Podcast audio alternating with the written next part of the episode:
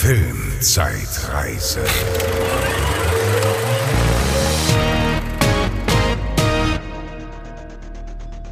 Herzlich willkommen zur Filmzeitreise. Uh, Filmzeitreise, ja. Herzlich willkommen, äh, freue mich, dass ihr zuhört.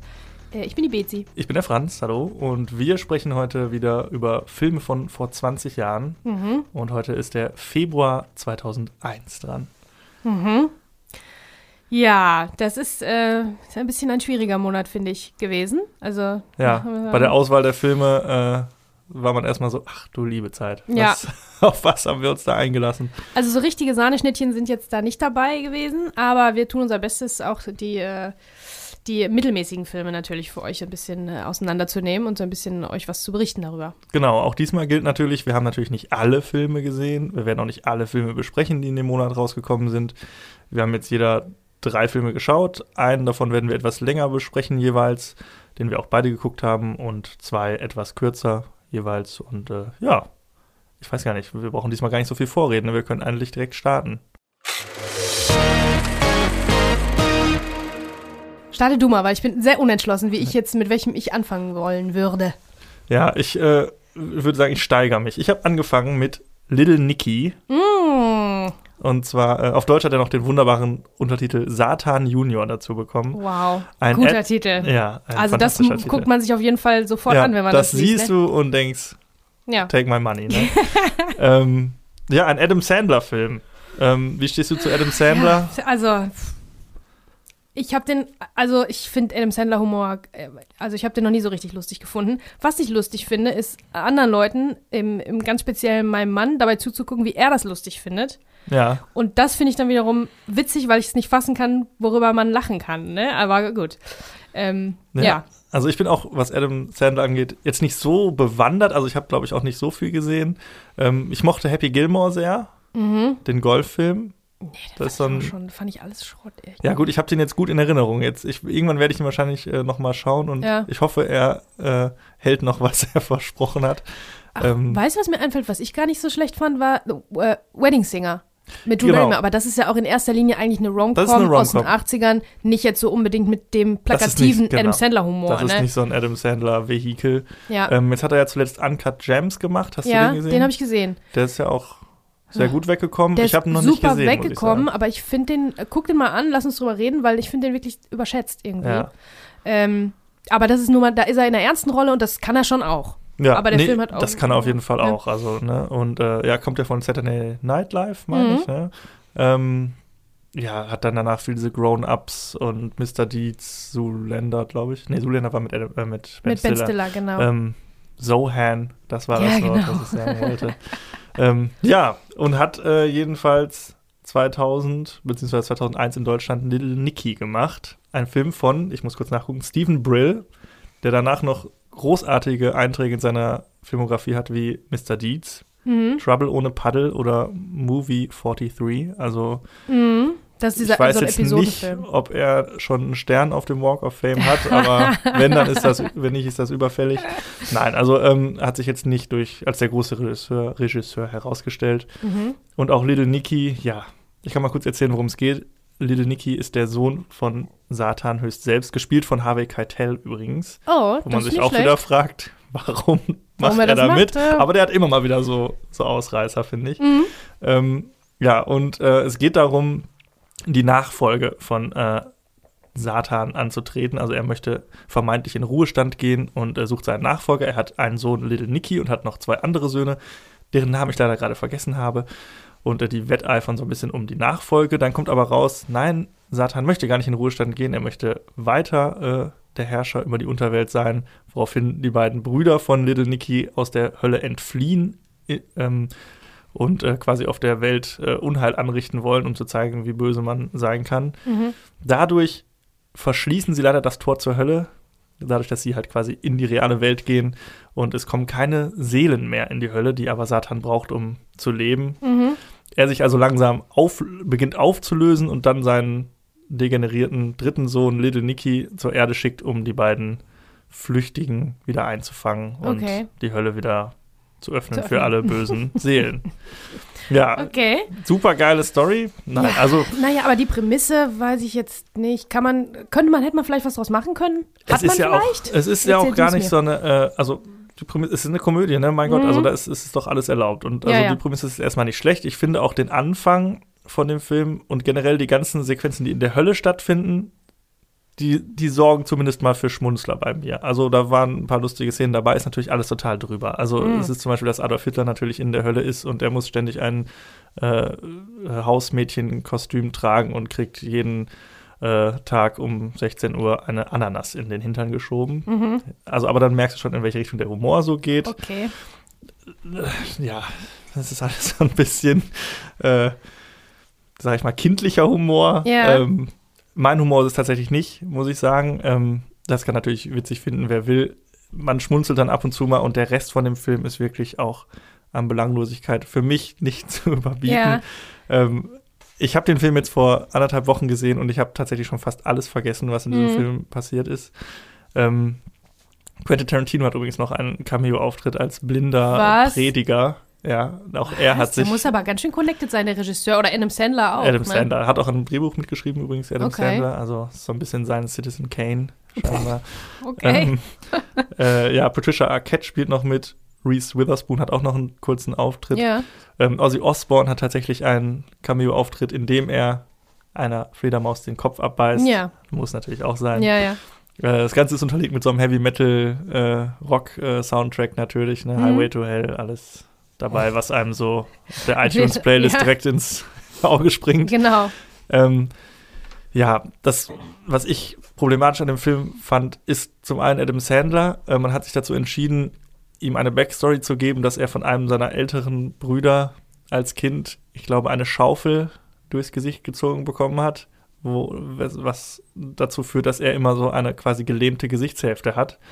Und das hat man Okay. einfach so gemacht, indem er einfach die ganze Zeit seinen Mundwinkel so nach unten zieht, so Sylvester Stallone-mäßig und Okay. die ganze Zeit so grenzdebil redet Oh, ist halt total Oh. anstrengend das Ja. zu schauen. oh, das soll für lustig sein. Da- Das also soll halt lustig sein, das ist halt so einmal der Gag, ja, ich habe eine Schaufel in die Fresse gekriegt als Kind und dann musst du aber den ganzen Film dir das angucken, Mhm. wie Adam Sandler da versucht, das so zu spielen. Ja, ja interessante Wahl. Das Ja, also Hm. Ich fand den Film kacke, ja. so viel kann ich sagen, aber es gibt sicherlich viele Adam Sandler-Fans und wenn das, wenn man Adam Sandler mag, kann man, glaube ich, auch den Film mögen. Ja. Das ist ja auch vollkommen okay. Mein Humor ist es wirklich überhaupt nicht irgendwie. Es gab ab und zu mal ein paar Schmunzler, aber das ist jetzt nichts, was ich guten Gewissens empfehlen würde. Also Okay. guck den nicht. Aber eine kleine Zwischenfrage. Für wen glaubst du, ist denn das? Für Kinder? Für, nee, also für Kinder ist es nicht. Es ist auch schon ja etwas derberer Humor. Ja. Also ich weiß gar nicht, ab wie vielen Jahren der freigegeben war.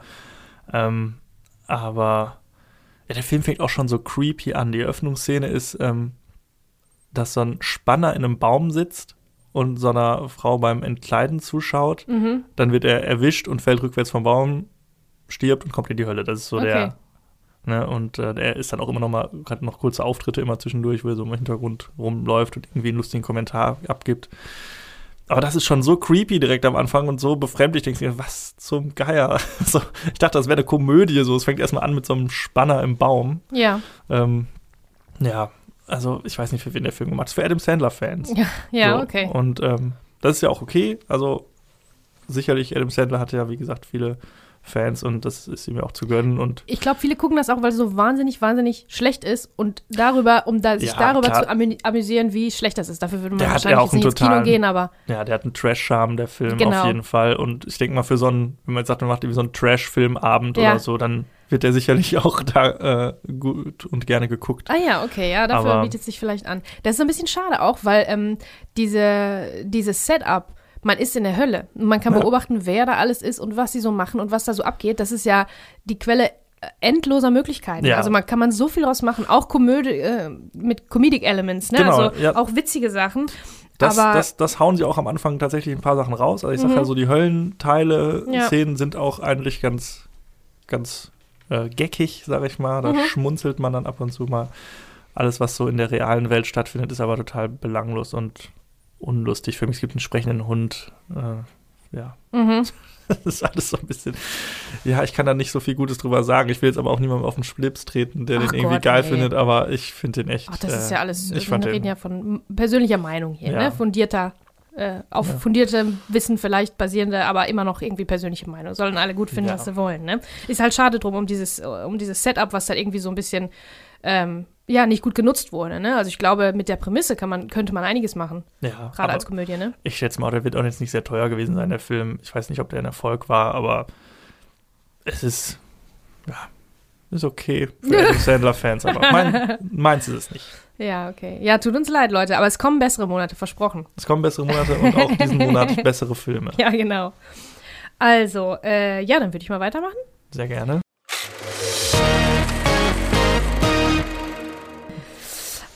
Also ich habe jetzt noch, womit fange ich an, womit fange ich an? Ich glaube 102 Dalmatiner, weil das auch so ein bisschen äh, in die Trash-Richtung geht und weil es auch sprechende Tiere gibt. Ja, also 102 Dalmatiner ist die Fortsetzung von 101 Dalmatiner, Disney-Film mit Glenn Close, also die Realverfilmung, wobei 101 Dalmatiner ja schon die Realverfilmung war von ähm, dem gleichnamigen Film von 1961. Das war ja ein, Ja. ein, ein Gab es von dem Zeichentrick auch einen zweiten Teil? Ich glaube, nee, nee, habe ich, nicht hab ich nicht finden können. Nee, nee. Vielleicht Ja. jetzt irgendwann in letzter Zeit, aber ich habe, äh, nee, ich wüsste nicht, wüsste ich nicht Ja. von. Ich war mir nicht ganz sicher. Ich hatte irgendwie sowas im Kopf, aber kann auch sein, dass ich den, äh, die Realverfilmung meine. Ähm, ja, ist eigentlich lustig, weil jetzt gerade sind so diese Disney-Realverfilmungen total äh, im Trend, ne? Und es wird irgendwie alles rausgehauen und das war so einer der ersten Da, wahrscheinlich. das dann, war, ne? m- ja, mit, mit einer der ersten, das vergisst man schnell, weil es, äh, alle sagen, es fing irgendwie an mit Cinderella oder so, jetzt vor einigen Jahren. Aber tatsächlich gab es das damals auch schon und ähm, ähm, der Film wurde halt äh, dann quasi als Realverfilmung rausgebracht. Und jetzt ist es ja sogar so, ganz aktuell äh, kommt demnächst ins Kino ähm, Cruella, heißt der, glaube ich. Mhm. weil Disney so ein Franchise macht mit den Bösewichten, dass man auf ja, der Seite der mit Bösewicht Maleficent, ist. glaube ich, schon Wie gemacht. Maleficent, genau. Und da ist Emma Stone, die Böse, Cruella de Vil. Ähm, da habe ich mir auch die Handlung durchgelesen. Das ist ganz schön, ganz schön finster und wirkt ganz schön tragisch. Aber dazu gleich ähm, mehr. Also, erstmal 102 Dalmatiner ist eine Stunde 40 lang, ab 6 und hat 4,9 von 10 bei der IMDb. Das Oh, ist nicht so viel. Vernichtend. Äh, ja, das, ähm, der war auch ganz schön schlecht. Also Regie Kevin Lima muss man nicht kennen. Der hat, ist im Prinzip wie so ein Disney Haus- und Hof-Regisseur. Der hat Mhm. quasi nur Disney-Sachen gemacht. Ähm, wen haben wir noch? Wir haben Glenn Close natürlich als die böse Cruella de Vil. Wir haben Eric Idle, den kennt man von Monty Python, Mhm. als den Papagei. Ähm, und Gérard Depardieu als einen Tiger King-artigen Designer namens Lepelt. Also der sieht Okay. sowas von aus wie der Tiger King. Wirklich krass. Und ähm, der gehört auch zu den Bösen. So, also alles ist da völlig überzeichnet. Und der ganze Film, also ihr wisst ja, Inhaltsangaben sind nicht so mein Ding, aber der ganze Film lebt davon, wie süß Hundewelpen sind. Oh, und sie sind so süß. Sie sind so süß, aber ich kann das nicht, also das ähm, reicht mir nicht. Ja. Das reicht mir einfach nicht. Also, es fängt also damit an, ähm, dass Glenn Close durch den äh, Dr. Pavlov ähm, umerzogen wurde und die liebt jetzt Hunde. Die liebt die jetzt. Im letzten Teil wollte sie sich ja einen, einen ähm, Mantel aus Dalmatinerfell machen lassen. Da ist es überhaupt die ganze, darum geht es überhaupt. Und hier ist es jetzt so, dass sie jetzt Hunde liebt und das niemals machen würde, aber dann ähm, der Witz ist ja, dass der Pavlovsche Hund, das kennt man ja, das ist der Hund, der darauf gedrillt wurde, dass immer, wenn eine Glocke läutet, ähm, der was zu futtern kriegt und dann quasi hält er schon die Pfote raus, wenn er die Glocke nur hört. So, und dann ähm, wird Cruella de Vil quasi wieder rückprogrammiert, weil die, der Big Ben, äh, weil, weil sie die Glocke des Big Ben hört und dann wachsen ihr wieder ihre, ihr wächst ihr wieder ihre alte böse Frisur und ihre Klamotte Ja, okay. und so weiter. Also ja, und dann ist sie wieder auf der Jagd nach ihrem, äh, nach ihrem großartigen Dalmatiner äh, äh, Mantel. Ja. So, äh, hier gibt es jetzt 102 Dalmatiner, nicht nur 101, weil sie will, dass, die Mantel, dass der Mantel eine Kapuze hat. Ja, deswegen braucht sie einen mehr. Das ist ja klar. Ansonsten ist es, glaube ich, das gleiche wie im Ja. letzten Film. Ähm, dann ist noch dieser Designer dabei. Ähm, die sind auf der Jagd nach den Hunden und dann ist da ein ganz nettes Pärchen, was sich während des Films rausbildet. Äh, die eine, äh, sie ist ähm, quasi das Frauchen von zwei erwachsenen Dalmatinern, die gerade Welpen bekommen haben und er ist in so einem Hund, in so einem Tiershelter in so einem ähm, Tierheim Mhm. tätig und ist ganz lieb und da ist Save the Cat, so richtig Save the Cat, Save the Dog die ganze Zeit. Die retten natürlich immer Tiere und sind ganz tierlieb und dann verlieben die sich, das Übliche. Also es ist nicht das Pärchen aus dem ersten Teil. Nee. Okay. Nee, nee. Also ist Cruella quasi die einzige, die es geschafft hat, in den nächsten Film rüber zu wechseln. Genau. Die ist die einzige im Prinzip, die es geschafft hat. Ähm, ja, also, also bezieht seinen Charme, wie gesagt, daraus, dass Hunde so süß sind und die Tiere, die machen immer irgendwelche süßen Sachen. Und ansonsten ist da von der Handlung auch nicht so viel. Ach, Was soll ich genau sagen? Sie versucht, die, die Hunde zu fangen und ähm, das nette Pärchen verliebt sich dabei, wie sie die Hunde retten. Im Ja. Prinzip, ne? Gut, also die Ausstattung ist fett, fett, fett. Also die Kostüme von Cruella de Vil sehen aus wie Lady Gagas Bühnenoutfits, nur in Ja. schwarz-weiß. Also wirklich krass, da muss er schon auch Budget hintergesteckt haben. Bei Gérard Depardieu das gleiche. Also Ausstattung und Kostüme sind riesig. Ähm, was auch richtig geil ist, muss ich sagen, ist Glenn Close. Mhm. Die ist wirklich, wirklich top. Macht ne? man, glaube ich, nicht also viel du falsch siehst, mit ihr. ja, die ist halt so, so wandelbar auch. Ist mir Ja. da dann aufgefallen. Die hat ja schon Rollen gespielt, unglaublich, ganz unterschiedliche Sachen. Jetzt neuerdings auch für, war sie auch für einen Oscar nominiert für Hillbilly Elegy, Mhm. ähm, wo sie also so eine, so eine, so eine Hinterwäldler-Hillbilly-Braut spielt und ganz, ne, dick und alt geschminkt und so.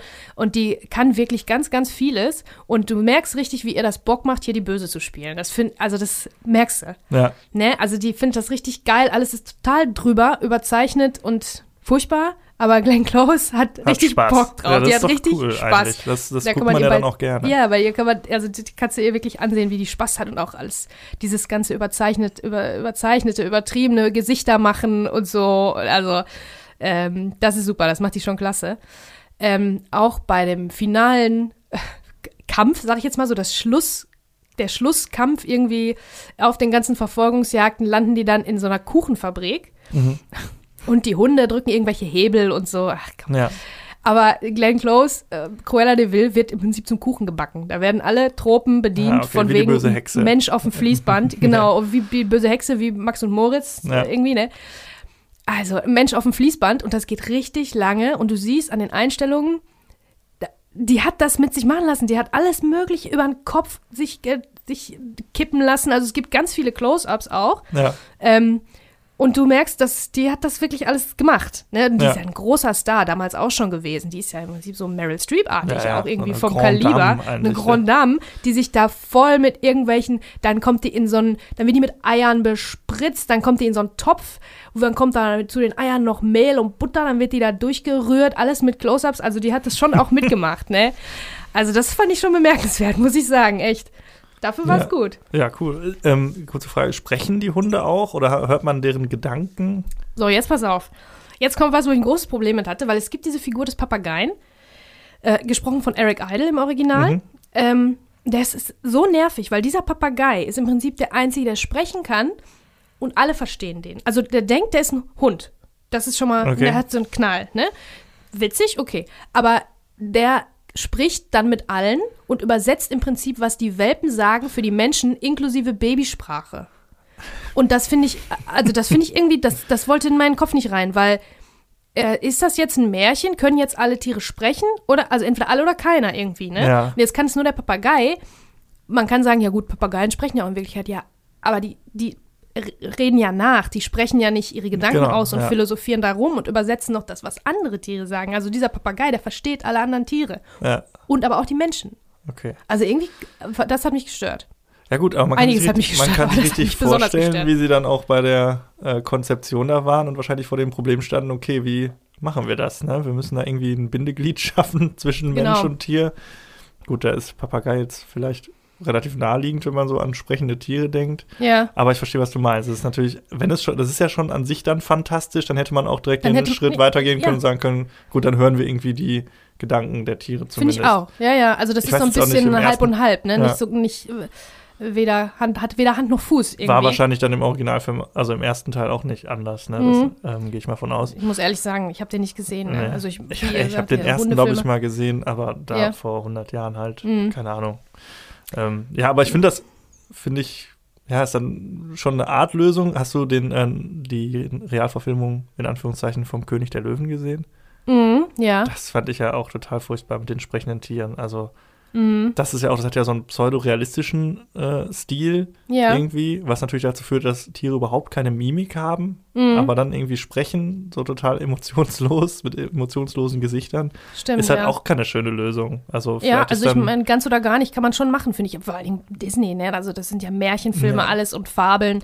Da Ja, kann man sich schon mit, äh, mit äh, anfreunden, wenn das halt unrealistisch ist und zumindest alle Tiere untereinander sprechen, aber die Menschen verstehen es nicht. Ja, so genau, sowas, ne? das, genau, das hast du ja auch häufig, dass dann die Menschen nur Wow Wow hören, aber Mhm. äh, die Tiere dann untereinander äh, sprechen können. Das finde ich eigentlich auch immer die netteste Lösung. Mhm. Aber es ist, ja klar, man muss sich immer wieder die Frage stellen bei solchen Sachen, wie macht man es? Mhm. Ähm, aber mit dem Papagei ist dann vielleicht so ein bisschen, ja, allem hast du dann immer diese Übersetzerebene dabei. Mhm. Ist ja vielleicht nicht so ganz zuträglich auch dem Tempo des Ja. Films. Naja, also der ist auf jeden Fall aber der Comic Relief natürlich. Eric Ja. Idle ist ja Comedian äh, ne, von, von der Monty Python Gruppe und ähm, ja, der ist halt wirklich aber auch sehr äh, auf Teufel komm raus, will das irgendwie Ja. lustig sein und so. Ne? Ist ja auch wirklich ein, ein Kinderfilm dann, ne? Ja, es ist ein Kinderfilm, genau. Da darf man jetzt nicht zu viel, zu Ab- viel verlangen. Ähm, und äh, bei Kinderfilmen ist ja auch häufig die Frage, hat der auch was für Erwachsene? Weil dann gucken ja häufig dann Erwachsene mit ihren Kindern, gehen ins Kino. Für Erwachsene ist dann Meryl Streep wahrscheinlich so die. Glenn Close. Äh, Glenn Close, sorry, jetzt haben schon. ich glaube, Meryl Streep wird das nicht mit Äh, sich machen lassen. Ich weiß äh. nicht, ich habe da mal drüber nachgedacht, ob die sich da backen lassen würde und in einen Topf Ja. mit Eiern reintun lassen würde. Aber Ja. dann ist äh, Glenn Close Performance wahrscheinlich für die Erwachsenen so der. Oder gibt es auch so ein paar so Gags nur für Erwachsene? Ja, da habe ich jetzt keine feststellen können. Da Nee. ist natürlich diese, diese Liebesgeschichte, aber die ist auch sehr Ja. äh, ab Null. Also, Ja. ne? PG-13. Ja. da ist jetzt kein versteckter irgendwie, Ja. irgendwelche versteckten Witze für die Erwachsenen. Nee, nee, das nicht. Also ein reiner Kinderfilm und Auf würdest du sagen, würdest du den deinem Kind irgendwann zeigen? Ja, man hat natürlich dann hinterher das Problem, dass die, da die unbedingt einen Hund haben wollen, ne? Ach so, das muss ja, man sich vorher dann überlegen. Nicht, dann nicht zeigen. Aber dann wird es mit Disney-Filmen eh schwierig. Ja, also, genau. Ja, nee, also die Disney-Filme, die nur auf, auf Tieren irgendwie beruhen oder zum allergrößten Teil, haben bei mir irgendwie nicht so richtig, das macht nicht so richtig Klick. Da würde ich lieber Ariel, Die Schöne und das Biest und, und äh, König der Löwen äh, ne, gucken, vorziehen. Weil Löwen wollen Kinder in den seltensten Fällen Genau. genau. Ja. Dieses Hundeding, das, äh, da habe ich noch nie so richtig äh, Ja. einen Draht zu gehabt. Ähm, was noch bemerkenswert ist, ist, dass der, da ist ein, ein von, einer von den Welpen, der hat keine Punkte. Das ist im Prinzip ein weißer Dalmatiner Ja. ohne Punkte. Und er ist voll traurig, der will immer Punkte haben. Äh, also das übersetzt dann der Papagei so ein bisschen. Ja. Ähm, und weil der halt keine Punkte hat, der, sieht er immer so schlecht aus im Bild. Und ich habe die ganze Zeit geguckt und gedacht, warum, warum sieht der aus, als wäre der vom. Nur dieser eine Hund sieht immer aus, als wäre der im Studio gedreht, ne? Als Mhm. wäre der ausgestanzt oder so. Und dann habe ich nachgelesen in der Trivia und es gab keine andere Möglichkeit, keine realistischere Möglichkeit, als im Nachhinein diesem Welpen die, Die Punkte, Punkte wegzuretuschieren. Ach, Also die haben versucht, den zu bemalen und irgendwelche Anzüge und irgendwann hat alles mögliche haben die ausprobiert, sah alles scheiße aus und das war die beste Lösung. Und tatsächlich siehst du, also jedes Frame, wo der ist, da mussten die Punkte alle re- wegretuschiert werden und du siehst das auch. Und das kostet natürlich auch eine Menge, Ja, ne? Also da haben die viel reingesteckt für eine, für eine, für eine Fortsetzung. Ja, Also. und hat der kleine Welpe denn am Ende seinen Moment, dass er, weil er Punkte, ganz weiß ist, äh, am besten sich im Schnee tarnen kann oder so? Ja. Oder es wächst ihm am Ende Nee, da Punkt? wird das so gemacht, das ist so ein bisschen unlogisch, dass er einfach dann plötzlich Punkte kriegt. Ach, guck mal, so im Finalen, ähm, die Erwachsenen äh, küssen sich und alle freuen sich und äh, ach, guck mal, der hat Punkte gekriegt. Oh, okay. Finde ich aber jetzt für einen Kinderfilm auch irgendwie doof, weil die Moral von der Geschichte sollte ja nicht sein, wenn du Glück hast, äh, kriegst du irgendwann doch Kannst deine dich doch Punkte, noch kannst du dich doch anpassen. noch anpassen, Ja, sondern ja. eigentlich eher so, ist ja auch eher so Disney-typisch so, Ja. trotz deiner Andersartigkeit hast du auch irgendwelche Skills oder irgendwelche, Ja, ja. das finde ich aber komisch. Also das ist Oddball übrigens, so heißt er. Und der ist natürlich der frechste und der ist immer vorne Ja. dran, der macht immer, ne? Ähm, ist immer der Erste, der die Hebel drückt Ja, in der Kuchenfabrik. Also die Moral von der Geschichte, vielleicht wachsen irgendwann Punkte und dann Vielleicht bist du nicht mehr der Außenseiter. Ja, genau. Kriegst du als Belohnung, kriegst du Punkte. Ja, nee, also ähm, Glenn Close, super. Ansonsten, mich hat's nicht überzeugt und ähm, die meisten anderen auch nicht, daher die niedrige Wertung. Ähm, ja, und da gibt's jetzt halt ähm, das, dieses Bösewichten-Franchise, wo ich vorhin Mhm. schon drüber gesprochen habe. Und da habe ich gelesen, ähm, es geht um die junge Cruella de Vil, die in der, in der Welt der Modedesigner hoch hinaus will Mhm. und ähm, scheitert immer wieder und schlecht behandelt wird und so. Und im Prinzip wird ja die Story Arc gezeigt, warum sie so böse geworden ist. Das Mhm. muss man sich natürlich jetzt mal fragen. So ein Wie bisschen wird das- jemand so das- böse, dass er Welpen als Mantel tragen will? Und das wird da erzählt und ich meine, also es klang für mich so, als wäre das keine Comedy. Als Ja. wäre das eher so ein bisschen. Joker-mäßig. Jetzt vielleicht nicht R-rated, Ja, aber nee, ja, genau. Vielleicht so wie so ein Joker ab 12, ja, ab 6 oder so. Ja, so klang das für mich. ja ist ja interessant. Vorher hatte ich da kein Interesse dran, aber da ich jetzt diesen hier geguckt habe und Glenn Close auch als, als Cruella de Vil ganz schön feier, muss ich sagen, gucke ich mir den vielleicht doch mal an. Ja, wer spielt jetzt da? Äh, Emma ähm, Stone. Emma Stone, ja. Mhm, Ja, die sehe ich ja gerne eigentlich. Ja, also die ja, sieht ja, man generell super. gerne. Finde ich auch. Ja, cool. Sind wir gespannt. So weit, 102 so gut. Dalmatiner. Mensch, ja, okay, bis jetzt konnten wir noch nichts Tut mir leid. gut empfehlen. so viel nehme ich aber vorweg. Den nächsten Film würde ich tatsächlich empfehlen. Und äh, ich erzähle auch mal kurz welchen, nämlich Die Legende von Beggar Vance. Mhm. Ein Film von Robert Redford, Oh, ja. gefilmt gefilmt von Michael Ballhaus, Oh. unserem großen deutschen Kameramann in Hollywood. Mhm. Leider schon verstorben, 2017, 2018, irgendwie sowas um Mhm. den Dreh.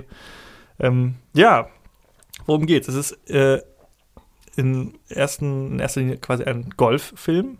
Oh, Ich muss dazu sagen, ich habe eine kleine Schwäche für Sportfilme. Mm, ja, ich weiß. Ähm, das Ganze ist aber, wie man ja auch zum Beispiel, äh, was habe ich gerade gesagt? Äh, wie heißt er? Happy Gilmore, ja, mit Adam Sandler auch. Tin Cup mit äh, Kevin Costner auch, super Golffilm. ja. Ähm, ja, worum geht's? Es geht um einen jungen Golfspieler, gespielt von Matt Damon. Der ist so ein bisschen äh, der Stolz seiner Heimatstadt Savannah in den Südstaaten der USA ähm, äh, in, am Anfang des 20. Jahrhunderts. Äh, so ein, feiert so erste Erfolge, wird dann aber eingezogen, um halt im Ersten Weltkrieg zu dienen ähm, und kommt traumatisiert zurück. Ähm, ist dem Alkohol und dem Glücksspiel verfallen und äh, ja, ziemlich down. Ähm, soll dann aber für seine Heimatstadt als äh, Lokalmatador quasi in einem Golfturnier äh, teilnehmen, wo äh, gegen die zwei damals besten Golfspieler der Welt antreten soll. So ein Showmatch quasi, was da gespielt wird. Ähm, und äh, ja, er wird überredet und macht es. Unter anderem mit der Hilfe äh, eines mysteriösen, mysteriösen Mannes, äh, Bagger Vance, gespielt von Will Smith, der Mhm. ihn eines Nachts aufsucht und anbietet, sein Caddy zu sein. Das sind ja beim Golf diese Leute, die den, Mhm. die Golftasche Golf, tragen ja. und so ein bisschen als Berater zur Seite stehen immer. Mhm.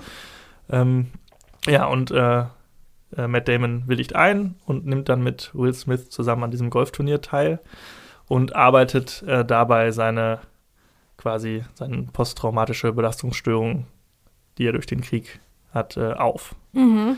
Ähm, da ist noch eine Liebesgeschichte drin zwischen Matt Damon und Charlize Theron, die Ah. ähm, die Veranstalterin des Golfturniers ist. Die waren vor dem Krieg schon mal ein Paar. Dann äh, hat er quasi sie von sich gestoßen, als er äh, zurückgekehrt ist. Und sie hat diesen, äh, diesen Golfcourt, diesen Golfplatz quasi geerbt von ihrem Vater, der sich im Zuge der großen Depression der, des Wirtschaftscrashs das Leben genommen hat. Und ja, dann geht es darum, dass dieser Golfkurs eigentlich äh, verkauft werden muss. Sie sagt aber, nein, ich richte hier dieses Turnier aus, um den zu retten quasi. Und ja, das ist so ein bisschen so die Hintergrundstory. Mhm. Ähm, der Film hat noch eine Klammer. Und zwar wird das Ganze erzählt von einem kleinen Jungen, der am Anfang des Films ist, der in der Gegenwart ist, der schon ein alter Mann. Und er erinnert sich quasi an diese Geschichte. Das heißt, wir haben auch eine Voice-Over-Stimme.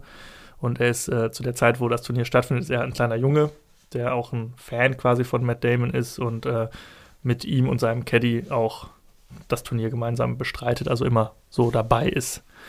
Ähm, ja, das Ganze ist halt äh, ein Golffilm einer, einerseits, andererseits natürlich so ein bisschen so ein Charakterdrama. Es geht ja halt um diese äh, posttraumatische Belastungsstörung von äh, Matt Damon, die er quasi überwinden muss. Ähm, und ja, Sport eignet sich ja immer so ganz gut so als Parabel aufs Leben. Also da kann man ja viele Sachen so quasi äh, mit erklären, Ja, sag ich mal. stimmt. Und ähm, das wird auch hier versucht. Ähm, es geht viel darum, äh, es wird so viel in quasi Metaphern gesprochen, dass Matt Damon seinen authentischen Schwung verloren hat, was ja auch so ein bisschen, ne, er hat seinen Lebenseifer, seinen Lebenslust, Elan. seinen Elan verloren. Mhm. Ne? Und ähm, hat halt dann in Will Smith diesen äh, quasi Mentor, diesen Lehrer, der ihm quasi einerseits natürlich im Sport hilft, aber das Ganze natürlich, eigentlich hilft er ihm ja mental quasi, ne? seine, Mhm. seine, äh, seine Probleme zu überwinden. Und das Ganze ist einerseits sehr schön gefilmt, natürlich. Natürlich, Michael Ballhaus. Mhm. Ähm, ich fand den wirklich schön, den Film. er sch ist, scheitert so ein bisschen an seinem Anspruch, so Mhm. beides zu sein. Also es ist nicht ein richtiger Golffilm, also nicht ein richtiger Sportfilm, es ist nicht so dieses richtige Drama. Die Romanze ist so ein bisschen, ja, eher so eine Behauptung irgendwie. Da merkt man Ja. nicht wirklich, dass da eine äh, Beziehung zwischen den beiden ist. Das klappt nicht so richtig. Ähm, aber an sich fand ich den echt sehr schön, hab den gerne geguckt. Und äh, ja, Matt Damon ist ein Teil des Problems für mich, weil er Oh, diese, ehrlich? diese, diese PTSD nicht so richtig rüberbringt. Also dem wird nicht so viel Raum gegeben in meinen Augen. Also Ich wollte gerade sagen, aber der spielt, der kann das schon, ne? er Also kann der das auf jeden Fall, super also super Schauspieler, aber ähm, Auch sehr er wandelbar. wird ziemlich, er wird ziemlich schnell zu diesem Strahlemann. Klar, er über, überlächelt natürlich am Anfang auch so ein bisschen was und dann holt ihn das äh, gegen Ende des Films wieder ein. Ähm, aber so richtig überzeugt war Matt, überzeugend war Matt Damon für mich jetzt da nicht. Will Mhm. Smith macht da eine sehr gute Figur, ist ja auch eine dankbare Rolle so als Mentor. Mhm. Das macht er sehr gut. Er war, war so sein Aufstieg in den 90ern ne, mit Independence Day und äh, was war da noch? Alles Mögliche. Prince von Bel Air natürlich. ähm, macht das da sehr gut. ja. Ähm, seine Rolle wurde allerdings sehr kritisch gesehen von der äh, Black Community, weil Okay. er so ein bisschen dieses Stereotyp des Magical Negro, Oh, Ähm, okay. sag ich mal, bedient. Also gibt es in Filmen häufiger, äh, dass es da immer quasi so diesen mysteriösen äh, Farbigen gibt, der irgendwie so als Mentor und Meister irgendwie in Erscheinung tritt. Und das hat man nicht so gut aufgenommen, sag Okay. ich mal. Also es wäre jetzt, wär jetzt auch nicht schlimm gewesen, er hätte auch locker ein weißer sein können oder beides äh, farbige sein Ja. können. Und äh, Klar. das wurde so ein bisschen kritisch gesehen. Okay, damals. verstehe. Mhm. Jetzt kommt äh, noch ein kleiner, äh, ein kleiner Schlenker und zwar beruht das Ganze auf einer Literat auf einem Buch, das auch genauso heißt. Und dieses Buch wiederum beruht auf einer altindischen Sage oder einem altindischen Epos, einer großen wichtigen Schrift aus dem äh, Hinduismus. Oh, jetzt wird's Ich hab wieder- interessant. Ich habe wieder äh, Kulturwissenschaften mitgebracht. Hier. Ja, Ähm, und zwar ähm, heißt die Schrift Bhagavad Gita, also Bhagavad, Beggar Vance Mhm. kommt natürlich auch daher. Da geht es um eben Bhagavad Gita, was eigentlich Krishna ist, Mhm. ähm, der mit einem Menschen, Arjuna heißt der. Äh, die Figur von Matt Damon heißt Ranulph Jonna oder Junna, also Ja. auch Arjuna okay. ähm, ist auch wieder dem entlehnt. Und das ist auch so ein, das, die ganze Schrift ist im Prinzip so ein Dialog zwischen äh, Krishna als Lehrer und dem Menschen als Schüler. Und da geht es darum, dass das, äh, dass eine große Schlacht ansteht, wo äh, der Mensch quasi als Anführer einer der beiden äh, Armeen quasi äh, auserkoren ist, dann aber einen Zusammenbruch bekommt vor der Schlacht und dann äh, quasi Krishna ihm seine Lehren zuteil werden lässt und dann damit diese, diesen Zusammenbruch überwindet. Ich habe es natürlich nicht gelesen, Mhm. äh, aber Das finde ich aber interessant, dass so eine Geschichte äh, Genau, auf ist- Golf quasi genau, es ist, umzumünzen. Nicht so schlecht. wie ich das verstanden habe, tatsächlich so eins zu eins das, der gleiche, das gleiche Motiv, nur halt äh, auf Sport. Es geht ja Mhm. auch darum, um diesen Wettkampf.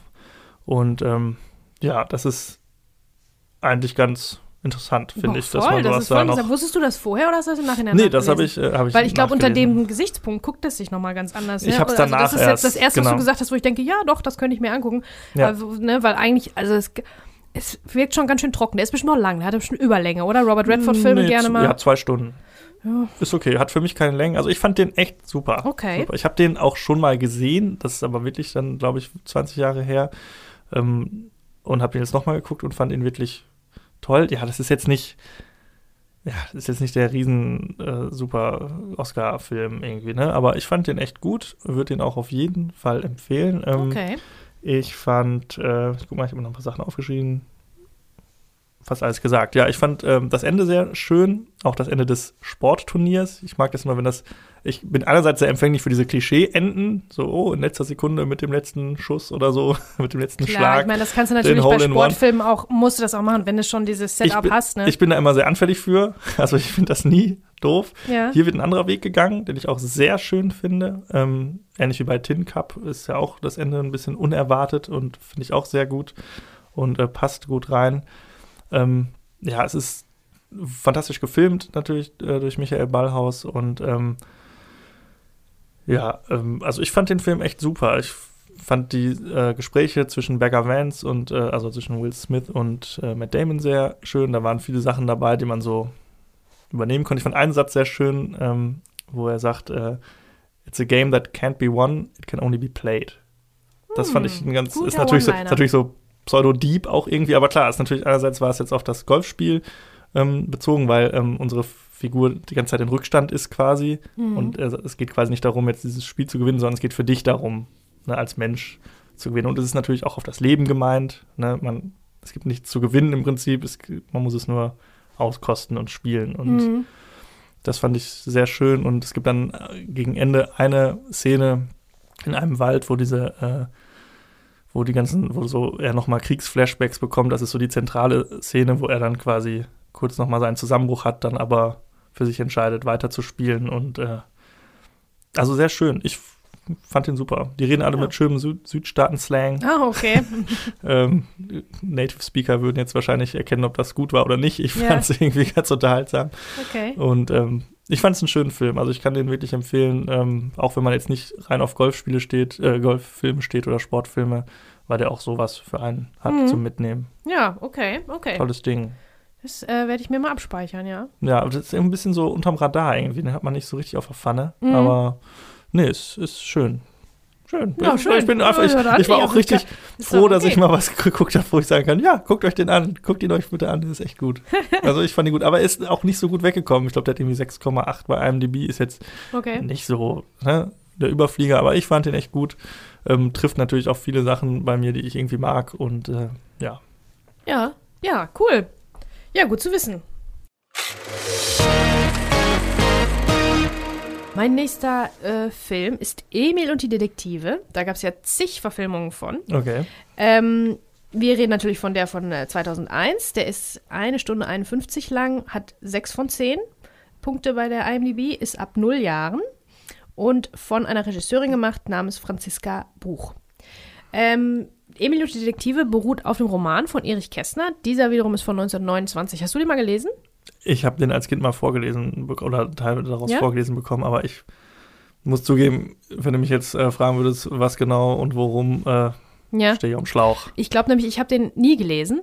Und ähm, viele Leute, also dieses Buch, das gibt es ja nun mal schon so lange. Ja. Und es ist ja ein Kinderroman. Das gab es damals auch nicht so oft, glaube ich, wie jetzt. Jetzt gibt es ja ganze Abteilungen mit quasi Romanen und Detektivgeschichten und so weiter für Kinder. Ich glaube, das Mhm. war damals äh, Anfang der 1900er, war das noch wirklich relativ neu.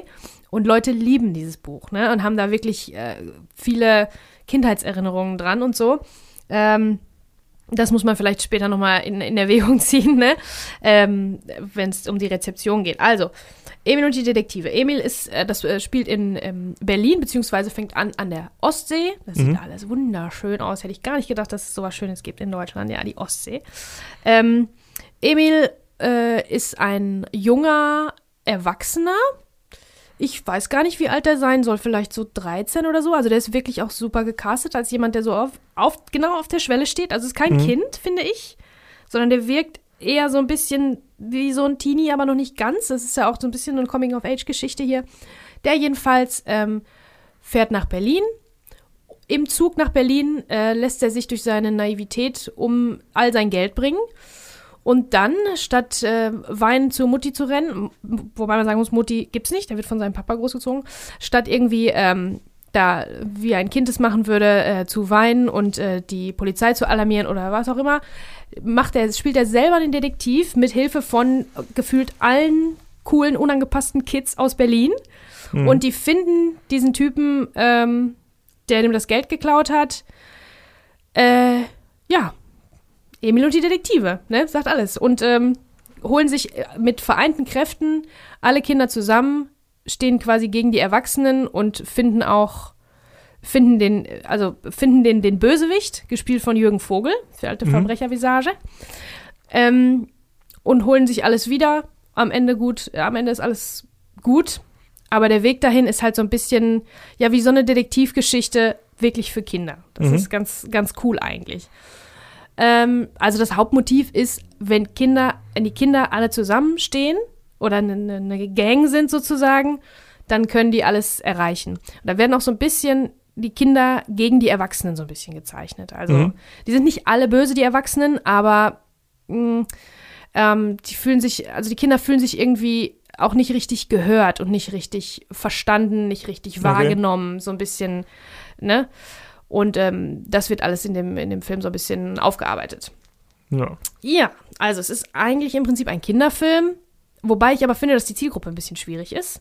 Weil für Kinder, Kinder, also das ab null und ich glaube, für ganz kleine Kinder ist der ein bisschen kompliziert zu verstehen, weil es wirklich so eine Detektivgeschichte ist. Mhm. Ne? So ein Katz-und-Maus-Spiel, dann brechen, die, dann brechen die ins Hotel ein, wo Jürgen Vogel, der Bösewicht, irgendwie einen Koffer hat. In dem Koffer ist das ganze Geld und irgendwelche gefälschten Pässe und so. Also so, also ich fände das kompliziert mit sechs oder so. Mhm. Ähm, wohingegen ab 13, 14 äh, ist es, glaube ich, zu albern. Ja. Deswegen ist die Zielgruppe ein bisschen schwierig. Jetzt muss man natürlich sehen, dass Kinderfilme, äh, also da gehen immer mehr als einer rein. Da geht nicht Genau. ein Kind alleine rein. Da gehen immer Gruppen Deshalb rein. kommen in Deutschland Eltern, so viele Kinderfilme auf den Markt. Genau, also tatsächlich ist damit schon noch ein bisschen Geld zu machen.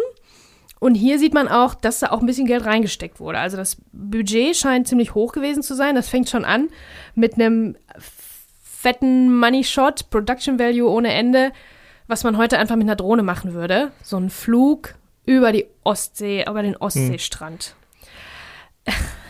Voll wackelig alles, ne? Weil das ist mit dem Helikopter gemacht und so. Damals war es ja noch der Riesenaufwand, Riesengeschiss, voll teuer. Ähm, ja, aber da sieht man schon, das ist der erste Schuss. Da weiß man schon, oh, das ist hier ernst zu nehmen alles, Mhm. ne? Das ist, da steckt ganz schön viel Kohle drin. Ähm, da an der Ostsee lernen wir den Emil kennen. Der ist, ähm, wie gesagt, der ist super gecastet. Irgendwie hat er so eine, so eine Tiefe, da, obwohl der so ein 12-, 13-Jähriger ist. Ja. Ne? Also ich finde das wirklich gut. Der spielt das auch gut. So, auch dieses auf der Schwelle sein. Ja. Und der ist halt am Anfang, der, der wird vorgestellt als das absolute totale Landei. Oberspießer, äh, versteht nichts von der echten Welt, sieht auch so aus. Dann steigt er in den Zug und lässt sich um sein Geld quasi betrügen, weil er so leichtgläubig und doof ist, noch zu diesem Zeitpunkt. Kommt aber in Berlin an, macht's Beste draus, lernt vor allen Dingen, das ist das Wichtige, das ist also ein Hauptmotiv hier, lernt andere Kinder kennen und die sind alle cool. Also es gibt kein böses Kind in diesem Film. Und wir lernen ganz viele kennen und die sind alle so unangepasst mit ihren Skateboards und irgendwie, dann gibt's da noch Pony Hütchen, das ist auch eine Figur, die ganz schön gefeiert wird in dem Roman. Ähm, das Mädchen sozusagen, die aber nicht als Mädchen so richtig erzählt wird, sondern so buschikos und so eine starke Frau und so Mhm. weiter. Ähm, ein bisschen wie ein Junge angezogen und so und haut auch so ein bisschen drauf auf dieses Ich bin kein Mädchen-Ding. Ja, Was ein das bisschen. Finde ich immer so ein was, bisschen problematisch, muss Ja, ich ja, sagen. das ist so ein bisschen übertrieben gemacht auch. Dann gibt's noch Gustav. Gustav macht bei sich zu Hause äh, alles an Hausarbeit und so. Also er ist im Prinzip der, Er- der Erwachsene, der ist schlau und äh, erinnert seine Mutter daran, dass sie die Schlüssel mitnehmen soll und so weiter und so fort. Also die Kinder sind alle, die haben alle so ein bisschen, so, so eine eigene, ein bisschen spannende Charaktereigenschaften bekommen. Was aber auch viel kritisiert wurde, weil äh, das wurde ins moderne Berlin versetzt. Da Mhm. spielen dann auch so Themen wie Armut, Arbeitslosigkeit, Alkoholismus und so von den Eltern eine Rolle. Ähm, und dadurch, dass das so modernisiert wurde, äh, ist so ein bisschen kritisiert worden, dass die Charaktere nicht mehr die gleichen sind. Weil Pony Hütchen war natürlich in dem 1929er Roman keine äh, coole, buschikose, äh, starke Frau, sondern die war das Mädchen, ein Mädchen-Mädchen. Mhm. Ne? Und wohingegen Gustav war dieser, dieser Typ, der geholfen hat, der im Prinzip mit, mit Emil alles gemacht hat und äh, die ganze Gang da auf die Beine gestellt. Und ähm, das wurde so ein bisschen, die Rollen wurden so ein bisschen verschmolzen und das hat so ein bisschen Kritik auch geerntet. Ja, das ist natürlich so, wieder so eine Grundsatzdiskussion bei Literaturverfilmungen. Ne? Also, Mhm. wie macht man es? Also, man muss natürlich einerseits das Ganze an das Genre Film anpassen, irgendwie. Also, Mhm. dann vielleicht auch Sachen wegkürzen, Figuren zusammenschreiben, irgendwie. Ähm, andererseits will man natürlich der Vorlage auch äh, treu bleiben. ist immer schwierig. Wie macht man es richtig? Also, ich bin da eigentlich auch äh, immer so, dass ich sage, ich würde den Filmemachern da jede Freiheit überlassen, wie sie es für sich interpretieren. Schon, ja. Ähm, aber es gibt viele, die wollen halt auch einfach eine 1 zu 1 Nacherzählung haben und sagen, ah, warum ist das nicht drin, warum ist dies nicht drin? Mhm. Ist immer schwierig. Also ich finde es eigentlich schön, wenn man versucht, Sachen irgendwie einen modernen Anschliff zu geben oder eine neue Interpretation. Mhm. Gut, aber vielleicht ist es in dem Fall nicht so gut gelungen. Ja, also hier ist der Anstrich wirklich ganz modern. Mhm. Also das, äh, die sind völlig urban, die ganzen Kids, ne? Ähm, mit ihren Skateboards unterwegs und so weiter. Und äh, die sammeln sich so, zu, also äh, in einer ganz interessanten Einstellung, Ponyhütchen und Emil laufen durch das, durch das äh, Graffiti besprühte Berlin und dann kommen immer aus den, von den Seiten kommen welche dazu und die rennen die ganze Zeit und die ganze Gruppe rennt dann irgendwann. Und immer wenn jemand dazukommt, davor gibt es wie so einen kleinen Einspieler, das ist der und der, Mhm. der macht immer das und das. Dann gibt es so einen Einspieler. Ne? Also das ist ganz, ganz witzig gemacht. Die Kinder sind, wie gesagt, alle unterschiedlich und es sind so viele. Wie, wollte ich gerade fragen, wie viele sind das? Boah, also dieser Grundstock, das sind bestimmt 20 oder so, Okay. was zu viel ist. Ja, Leider. das ist, das ist auch so das Problem. Da muss ich jetzt gerade auch dran denken, um nochmal auf das Thema Literaturverfilmung zu kommen, wenn man zum Beispiel den Hobbit nimmt. Hm. Ähm, furchtbare Verfilmung, by the way. Hm. Ähm, da ist es auch so, da sind ja irgendwie zwölf Zwerge äh, dabei. Das liest sich im Buch so nett weg irgendwie, aber als Filmemacher stehst du da natürlich vor dem Problem mit, scheiße, jetzt habe ich hier zwölf Zwerge Mhm. oder in dem Fall 20 Kinder, die ich irgendwie da reinbringen muss. Hm. Das ist halt einfach schwierig. So, das ist in einem Buch viel einfacher zu machen, weil die müssen nicht alle, die können alle aussehen, wie sie wollen. Das kann man sich schön vorstellen, aber als im Film ist es natürlich extrem schwierig. Mhm. Ja, und ähm, das wird sogar noch mehr, weil, wie gesagt, das wichtigste Motiv ist, alle Kinder halten zusammen, keiner davon ist böse, alle helfen. Ne? Ähm, und es gibt am Schluss eine Szene, die ist auch wirklich sehr lang. Da sind so viele Kinder, die sammeln sich alle in den Straßen und verfolgen diesen, äh, verfolgen Jürgen Vogel, den Ganoven mit seinem Koffer, wie bei M. Mhm. Stadt sucht einen Mörder, Ja. wo die ganzen Leute immer mehr werden und den Mörder verfolgen. Das ist wirklich genauso eins zu eins, nur viel, viel länger. Das sind bestimmt 300 Kinder. wo ich dann denke, das ist ja ein produktionstechnischer Albtraum und also kostenaufwendig und zeitaufwendig und zu 300 Kindern gehören ja 600 Eltern. Alter, oh, das, also da habe ich gedacht, das gibt's doch nicht. Und das werden immer mehr, immer mehr. Und die Szene wird immer länger. Und es ist nicht so, mal für einen nach, machen wir mal zwei Stunden, brauchen wir mal 300 Kinder hier. Da kriegen ja die Aufnahmeleiter schon alle einen an der es ist ja auch mit Ey, Kindern. das muss ewig aufwendig gewesen sein. es ist ja auch so beim Film und Fernsehen, kleiner Exkurs, man darf ja mit Kindern auch gar nicht so lange arbeiten. Genau, zwei dürfen- Stunden oder so, genau, ne? Da muss Pause ähm, sein. Und äh, noch kleinere Kinder darf, dürfen überhaupt nicht arbeiten, die darf man quasi nur beobachten. Also wenn es jetzt irgendwie äh, Kleinkinder, Säuglinge und so sind, ne, die können natürlich erstens nicht arbeiten und zweitens dürfen die auch, glaube ich, nur irgendwie 15 Minuten oder so beobachtet werden mit der Mhm. Kamera. Und ja, mit Kindern äh, dann natürlich genau das Gleiche. Zwei Stunden pro Tag.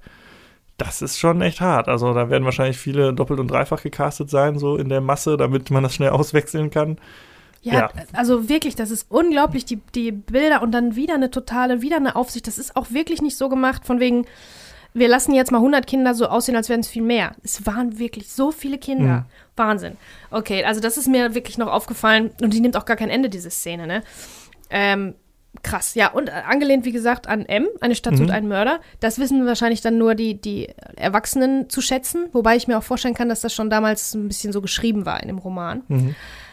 Ähm, ja, also zu, zum, zu dem Grundensemble der Kinder, die da, ähm, die da zusammen spielen, also Gustav und Ponyhütchen und natürlich der Emil.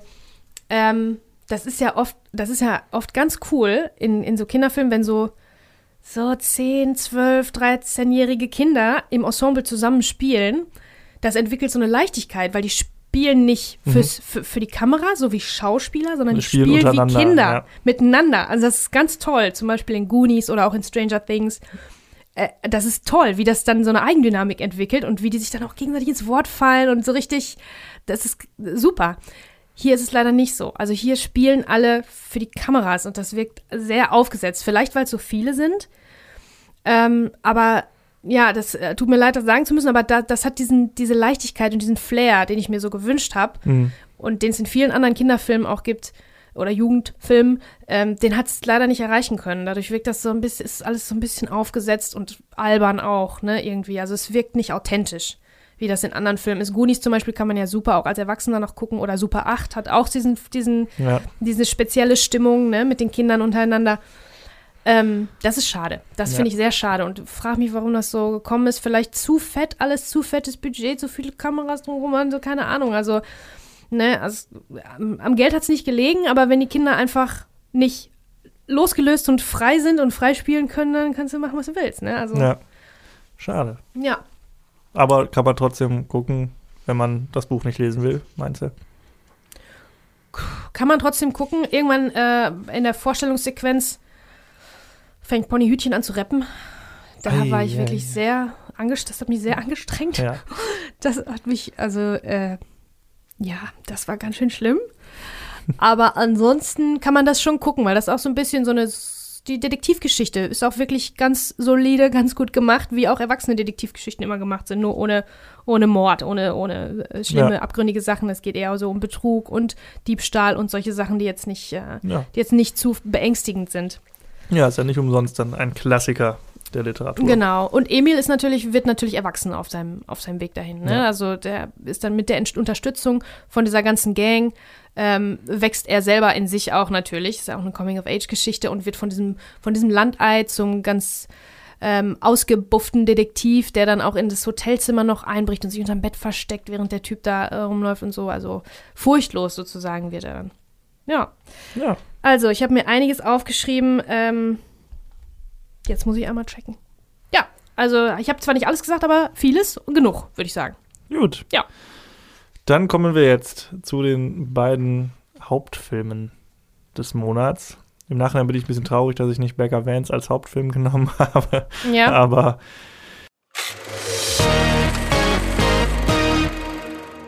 äh, ich habe mich für Hannibal entschieden. Wow. Die Fortsetzung von Das Schweigen der Lämmer. Genauso wie Das Schweigen der Lämmer eine, auch eine Literaturverfilmung, denn die ganzen Hannibal Lecter-Filme basieren alle auf Romanen. Roter Drache, Das Schweigen der Lämmer, Hannibal und Hannibal Rising heißen die Filme und auch die Bücher. Ja, der Film ist von Ridley Scott. Ähm, in den Hauptrollen natürlich Anthony Hopkins als äh, Hannibal Lecter. Ähm, statt Jodie Foster ist diesmal Julianne Moore als Clarice Starling dabei. Äh, Gary Oldman spielt mit, Giancarlo Giannini und Ray Liotta in weiteren Rollen zu sehen. Ähm, worum geht's? Ganz kurz, äh, Hannibal Lecter ist ja am Ende von Das Schweigen der Lämmer, Spoiler, äh, geflohen, Mhm. ist jetzt in äh, Florenz untergetaucht, arbeitete da als äh, Kurator eines Museums und ähm, ja, es gibt ein Opfer von Hannibal Lecter, das vierte Opfer von Hannibal Lecter und das einzige, das überlebt hat. Äh, Mhm. Mason Verger, gespielt von Gary Oldman unter ganz, ganz, ganz viel Make-up, also nicht zu erkennen. Ähm, der sind auf Rache an Hannibal Lecter, an seinem Peiniger und ähm, bietet, ich glaube, drei Millionen Dollar oder vollkommen wurscht, auf jeden Fall ein Lösegeld auf seinen Kopf, um ihn, um seiner habhaft zu werden und ihn an Wildschweine zu verfüttern. Gleichzeitig ist natürlich auch noch die Polizei und Interpol und FBI auf der Suche nach Hannibal Lecter. Und ja, so entspinnt sich eine Jagd auf den Bösewicht. Mhm. Hast du die Bücher gelesen? Einmal ganz kurz? Nein.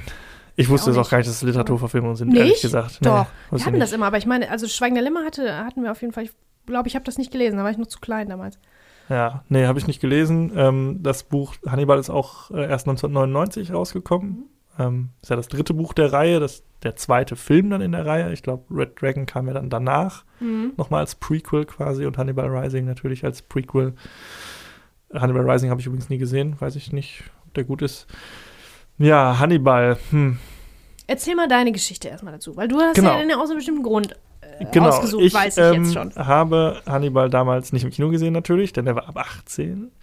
Ich habe den dann ein paar Jahre später auf VHS-Kassette mir von einer Mitschülerin geliehen, keine Ahnung, wie sie daran gekommen ist. Und das war so der erste Film ab 18, den ich irgendwie auf VHS-Kassette dann mal zu Hause hatte. Mhm. Und ich habe den, glaube ich, an einem Wochenende irgendwie fünfmal hintereinander geguckt. Wie man das halt so macht dann, ne? Wenn man so, genauso wenn man sich in der Videothek einen Film ausgeliehen hat, dann hat man den einfach von morgens bis abends geguckt und dann immer wieder zurückgegeben. Ehrlich? Und er musste Das zurückgespult sein. Er Ja, musste klar. zurückgespult sein. Das habe ich, also es gibt ein paar Filme, die habe ich auch geguckt, bis zum Ende, zurückgespult, nochmal geguckt, zurückgespult, nochmal Ja. geguckt. Gut, so war es jetzt bei Hannibal nicht, aber ich habe den, glaube ich, dann alleine natürlich einmal geguckt. Dann habe ich noch ein paar Freunde eingeladen, haben wir nochmal geguckt. Dann habe ich ihn, glaube ich, nochmal geguckt. Und dann Wie alt warst du da? Ich weiß nicht, da war ich dann so 13, Okay. sowas um den Dreh. Und was fandst du, was hat dich damals daran fasziniert? Kannst du dich erinnern? Einfach, dass es ein Film ab 18 war, irgendwie, das hat mich dann irgendwie Hattest so. du, hast du keine Angst gekriegt oder irgendwie was? Albträume oder Nee, irgendwas? nee, das tatsächlich nicht. Also bin ich auch nicht so anfällig, zumindest nicht bei diesem Genre irgendwie. Das war einfach so ein bisschen Faszination, Voyeurismus. Mhm. Man, ne, man hat sowas dann zum ersten Mal gesehen. Ja, ich weiß, wusste auch schon, bevor ich ihn jetzt nochmal geschaut habe, dass äh, der Film eigentlich kacke ist. Äh, Und Mhm. das finde ich auch immer noch. Ich Mhm. finde den wirklich nicht gut. Nee, Es tut mir leid. Also, das Schweigen der Lämmer ist ja wirklich ein großartiger Ja. Thriller. Ähm, Ist auch die Mutter von, von, von einem Genre schon ja, fast, ne? Genau. Also, und äh, ja. die Figur des Hannibal Lecter vollkommen, ich glaube, auch mit dem Oscar ausgezeichnet. Ich Anthony glaub- ja, Hopkins ja, da, genau. Mhm. Ähm, jetzt zuletzt ja auch wieder einen Oscar gewonnen. ja, genau, das ist der zweite, 2021, nach, nach seiner genau. Performance als Hannibal Lecter. Und ähm, ja, der Film jetzt, Hannibal, schafft das so gar nicht. Also, und das ist so schade. Ich meine, der ist von Ridley Scott. Ridley ja, Scott, müssen wir Ridley kurz Scott drüber reden. Alien, Blade großartige, Runner. die großartigsten Gladiator. Sachen gemacht, ne? Aber Ridley Scott ist einer, der hat in seiner Filmografie schon auch ganz schöne ordentliche Ausreißer in beide Richtungen, ne? Also Ja. super geile Sachen, wie du sagst, Alien, Blade Runner, äh, muss man für immer dankbar sein einfach, ne? Aber da sind auch ganz schön viel Scheiße bei. Ja. Und ich glaube, der gehört jetzt eher zur Scheiße. Ich glaube, das war so mit so einem Wendepunkt irgendwie. Mhm. Also da hat er sein Mojo verloren. Also ich finde ja Prometheus auch äh, himmelschreiend scheiße. Mhm. Und ähm, Alien Covenant habe ich mir gar nicht angeguckt. Mhm. Ähm, was war danach noch? Also so ganz viel Robin Hood, diese Robin Hood-Verfilme mit, mit Russell Crowe. Ja, genau. Auch, Äh, aber es gibt ja auch sowas wie, äh, hat der nicht auch G.I. Jane gemacht? Das weiß ich nicht. Mit Das- Demi Moore, wo die sich sein. eine Glatze rasiert? Was? Also, Stimmt. den hat der auch gemacht. Oder war das Tony Scott? Ich meine, das war Oder Ridley Scott. Ja, wenn dann Naja, der hat auf jeden Fall auch Mist gemacht. Der hat Ja. gute Sachen auch gemacht. Jetzt neuerdings gibt es auch gerade bei Netflix, deswegen einmal für euch ein Tipp: All the Money in the World. Mhm. Super. Also der ist wirklich super, super gut. Aber der hat, was er sich dann immer denkt bei den. Also ich glaube, ich jetzt einfach mal eine Spekulation, aber ich glaube, wenn er versucht, wenn versucht wird, Sachen überzustilisieren, Ja, da dann kommen wir gleich neigt man zu. auch dazu, das überzustilisieren. Also das ist alles total prätentiös und Und das ist auch ein Problem drüber. von Hannibal. Ja, von der ersten Sekunde an, ne? total. Und das, Voll übertrieben. Also, Ja, also es ist so schade, weil man liest den Namen, ne, man, hat, man hat Anthony Hopkins, man hat diese Ja. Literaturvorlage und man denkt, eigentlich kann da doch wenig schief gehen, aber für mich ist es tatsächlich schief gegangen. Ich, Mhm. ähm, der, ein Problem für mich ist, dass ich nicht so richtig weiß, wer ist jetzt die Hauptfigur in dem Film? mhm, Klar, stimmt. der Film heißt Hannibal. Also ist Hannibal quasi die Hauptfigur, ist ja eigentlich unser Bösewicht. Ähm, dann haben wir aber ähm, die Figur von Giancarlo Giannini, das ist ein äh, italienischer Polizist, der ähm, halt Hannibal Lecter entdeckt, entdeckt, dass es sich um Hannibal Lecter handelt und dann das Lösegeld einstreichen will. Nicht das von offizieller Seite ausgerufene, sondern eben das von äh, Mason Verger ausgerufene Lösegeld, der ihn halt umbringen möchte. Ähm, dem folgen wir ziemlich lange im erst, in der ersten Hälfte des Films. Mhm. Dann verlässt uns diese Figur zur Hälfte des Films, aber er stirbt durch die Hand von Hannibal Lecter. Ähm, und äh, Hannibal Lecter kehrt daraufhin in die USA zurück. Und dann äh, ist es wieder ein Zusammenspiel mit äh, Clarice Starling, Ja, die vorher eigentlich kaum zusammen stattfinden, was ja gerade das Tolle am ersten Film war, diese Gespräche Mhm. und diese äh, Dynamik zwischen den beiden, wo ja auch immer so eine unterschwellige Anziehungskraft herrschte zwischen den beiden. Das wird hier auch versucht zu erzählen, klappt aber einerseits durch die Distanz nicht, dass sie halt Mhm. kaum Screen, Screentime zusammen ja, haben. ja. Die versuchen das, glaube ich, so zu lösen, dass die permanent irgendwelche Bänder laufen, von damals von den Unterhaltungen, Genau. äh, vermeintlich. Und Das ist ja allein schon auch traurig. super schlecht gespielt auch. Ja, Also ja.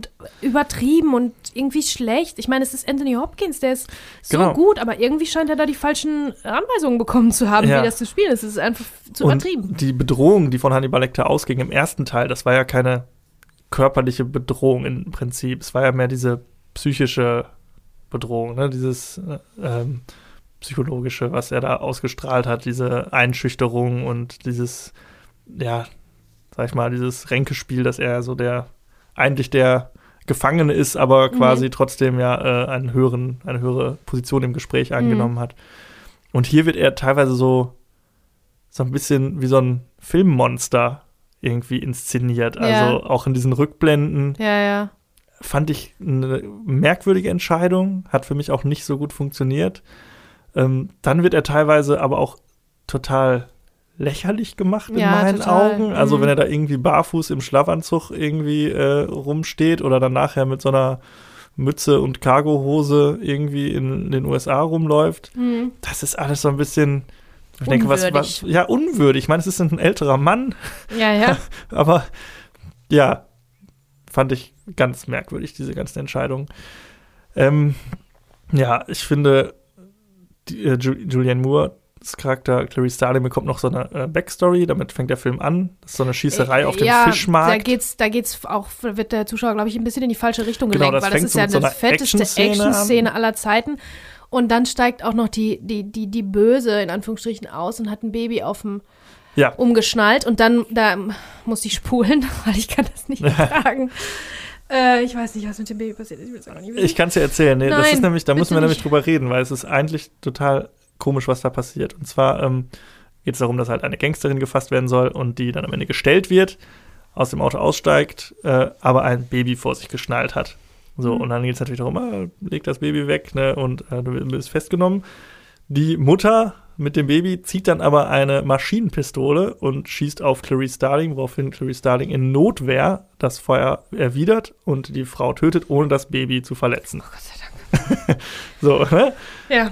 Das führt aber komischerweise dazu, dass sie ihres Amtes enthoben wird und gesagt wird, du hast auf eine Frau mit Baby geschossen und äh, in den Zeitungen, in den Gazetten in den USA wird nur davon gesprochen, ja, irgendwie hier Schießerei, FBI, fünf Tote, äh, Frau mit Baby involviert. Mhm. Wo ich mir eigentlich denke, sie ist doch eigentlich eine Heldin. Also auf sie wurde geschossen mit einer Maschinenpistole und in Notwehr hat sie es geschafft, die Angreiferin unschädlich zu machen, ohne das unschuldige zufällig, Kind zu das verletzen. Das Kind ist aber zufällig nicht verletzt worden. Also, guck mal, lustig. Ich habe sofort eine ganz andere Einstellung gehabt, weil sie, ich kann mich auch erinnern an die Szene, wo sie gesagt hat, ähm, äh, es, äh, es war Notwehr, ich musste mich entscheiden, ob ich sterbe oder ob ich schieße. Ja.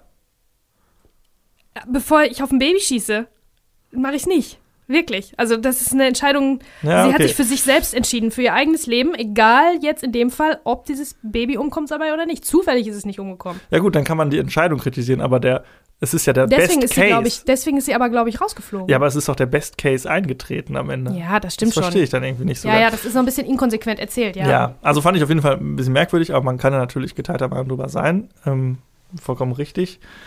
Ja, ähm, Es fängt auf jeden Fall auf einem komischen, an einem komischen ja. Punkt an weil von da hat man ja jetzt bestimmte Erwartungen, dass man auch ein bisschen bei Clarice Starling bleibt genau. und so irgendwie ihr so ein bisschen folgt, dass sie unsere Hauptperson ist, aber das ist ja das dann ist irgendwie nicht, so. Man ist ein bisschen desorientiert, finde ich. Genau. Ne? Äh, bis zur Mitte, dann ist, bist du in Italien, da bist du bei dem genau. Giancarlo. Äh, da ist man so ein bisschen durcheinander, wem man jetzt irgendwie hier folgen möchte. Genau, und dann, äh, sobald dann äh, Hannibal Lecter in den USA wieder ist, äh, hat das ein bisschen eine, wird die Erzählung ein bisschen stringenter, also man kann der besser folgen oder sie besser verstehen. Und im Prinzip ist dieser ganze Italien-Teil für die Handlung vollkommen unwichtig. Ja, der ist so ein bisschen also Show-off, wie ist, viel in dem Film. Das ist einfach nur irgendwie äh, Geplänkel und äh, wir zeigen mal, was wir können. Wir sind hier in äh, Florenz und äh, haben eine schöne Operninszenierung äh, irgendwann im Film und es geht viel um Kunst und Geschichte und äh, ja, wie du schon sagst, es ist ein bisschen einfach mal äh, zeigen, was man so hat, was man so kann und was man so weiß. Mhm, ja, ja. Aber irgendwie, es hat für die Geschichte gar keine Bewandtnis. Also es, man hätte das quasi komplett weglassen können und kann den Film trotzdem genauso verstehen. Mhm. Ähm, ja, also irgendwie hat das alles nicht so gut funktioniert. Äh, ja, zu den Schauspielern, Anthony Hopkins macht es okay. Also es ist schwierig, glaube ich, aus diesem Drehbuch dann noch was rauszuholen und aus der Inszenierung. Also er kann es besser, das haben wir gesehen. Mhm. Ähm, Julianne Moore ist okay als Therese Starling. Ja, die ist auch Von eine ihr wird nicht viel verlangt ja, ja. da auch. Das ist, das ist schon gut. Gary Oldman, wie gesagt, unter haufenweise Make-up ist ein komischer Bösewicht. Also er ist schon so der Hauptbösewicht eigentlich. Das ist so einer der Bösewichte des Films. Ist okay. Die Geschichte ist aber auch so ein bisschen merkwürdig und ja, an den Haaren herbeigezogen. Ähm, Ray Liotta spielt noch in einer Nebenrolle mit und auch in einer sehr wichtigen Szene, über die wir gleich noch sprechen werden. ja, Ray Liotta ist auch so ein bisschen so ein Rätsel für mich. Also klar, Goodfellas, da ja. hat man ihn super Erinnerungen und dann ist er aber auch so in die Trash-Richtung teilweise abgebogen. Ja, ne? ja, der hat viel schlechte Sachen gemacht, aber der hat, ich glaube, man hat den deswegen gerne genommen, weil er einerseits so was Bedrohliches hatte durch seine äh, ähm, blauen Augen und aber er hat auch so ein bisschen so eine Verletzlichkeit. Mhm. Das war so ein, das war für, für Gangsterfilme natürlich super, ne? Ich freue mich immer, wenn ich ihn sehe. Ja. Ähm, muss ich auch sagen. Aber ja, also schauspielerisch ist das alles schon irgendwie okay. Äh, ja, Ridley Scott verliert sich halt viel in Kunstfürzen. Irgendwie hier mal Shishi, da mal ja. irgendwie ein Renaissance-Gemälde, hier mal äh, toller Soundtrack. Ja. Hat er Überlänge auch ein bisschen, ne? Ich glaube, der ist auch so knapp zwei Stunden oder zweieinhalb. Zweieinhalb Kann ich. sein, Also ja. glaub, ist Auch zu lang. Ja, Wie gesagt, genau. wenn man also der hat wirklich auch Längen. Ja, einfach. genau. Ja, es gibt ja Filme, die sind irgendwie zweieinhalb, drei Stunden lang und du sitzt auf der Kante von deinem Sitz und es ist voll spannend die ganze Zeit. Ja. Aber der, der ist einfach, der hat Längen, weil er so überinszeniert ist, finde Genau, ja. Und ja, auch wie gesagt, viele Sachen davon total unnötig sind oder nichts für den Film tun oder für die Geschichte tun. Und ähm, dadurch ist er für mich leider äh, sehr gescheitert äh, an seinen Ambitionen. Ähm, ja, ein Thema noch, das Thema Gore. Natürlich Ja. muss man natürlich jetzt, äh, gut, es ist ein Film über einen Kannibalen, Mörder, ich. Mhm. er ist ab 18. Natürlich erwarten uns auch äh, hier ein paar äh, Schocker-Szenen. Das ist eigentlich im Laufe des Films ganz okay so und das eskaliert dann hinten raus leider ein bisschen. Ähm, es gibt da diese berühmte Szene, wo Ray Liotta sein eigenes Gehirn verspeisen muss. Also er ist äh, unter Drogen gesetzt Und alle so, was? und äh, ja, Hannibal Lecter Das würde mich aber wirklich mal interessieren, ob das in der Romanvorlage auch, äh, ob es das da gab oder ob das speziell für den Film ähm, Ja, gemacht wurde. das würde mich auch Das interessieren. Habe ich jetzt ich nicht rausgefunden. Ja. Äh, aber diese Szene ist so albern Voll. und ja, so bescheuert. Das Ja. ist auch kein bisschen irgendwie schockierend oder so.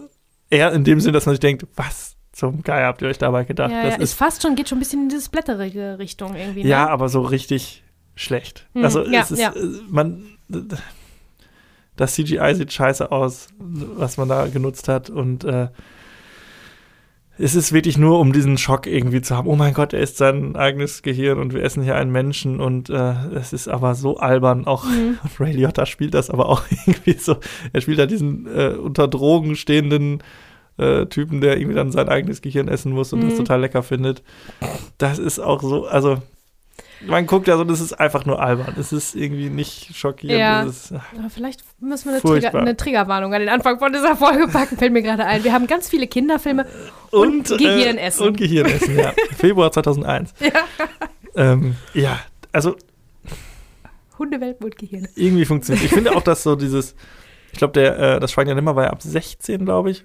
Der hat nur am Ende ja so ein bisschen blutige Szenen äh, bei der Ausbruchsequenz von Hannibal Lecter. Mhm. Ansonsten ist der ja mehr so ein Psychothriller Ja. ne? und nicht so dieses äh, Slasherige.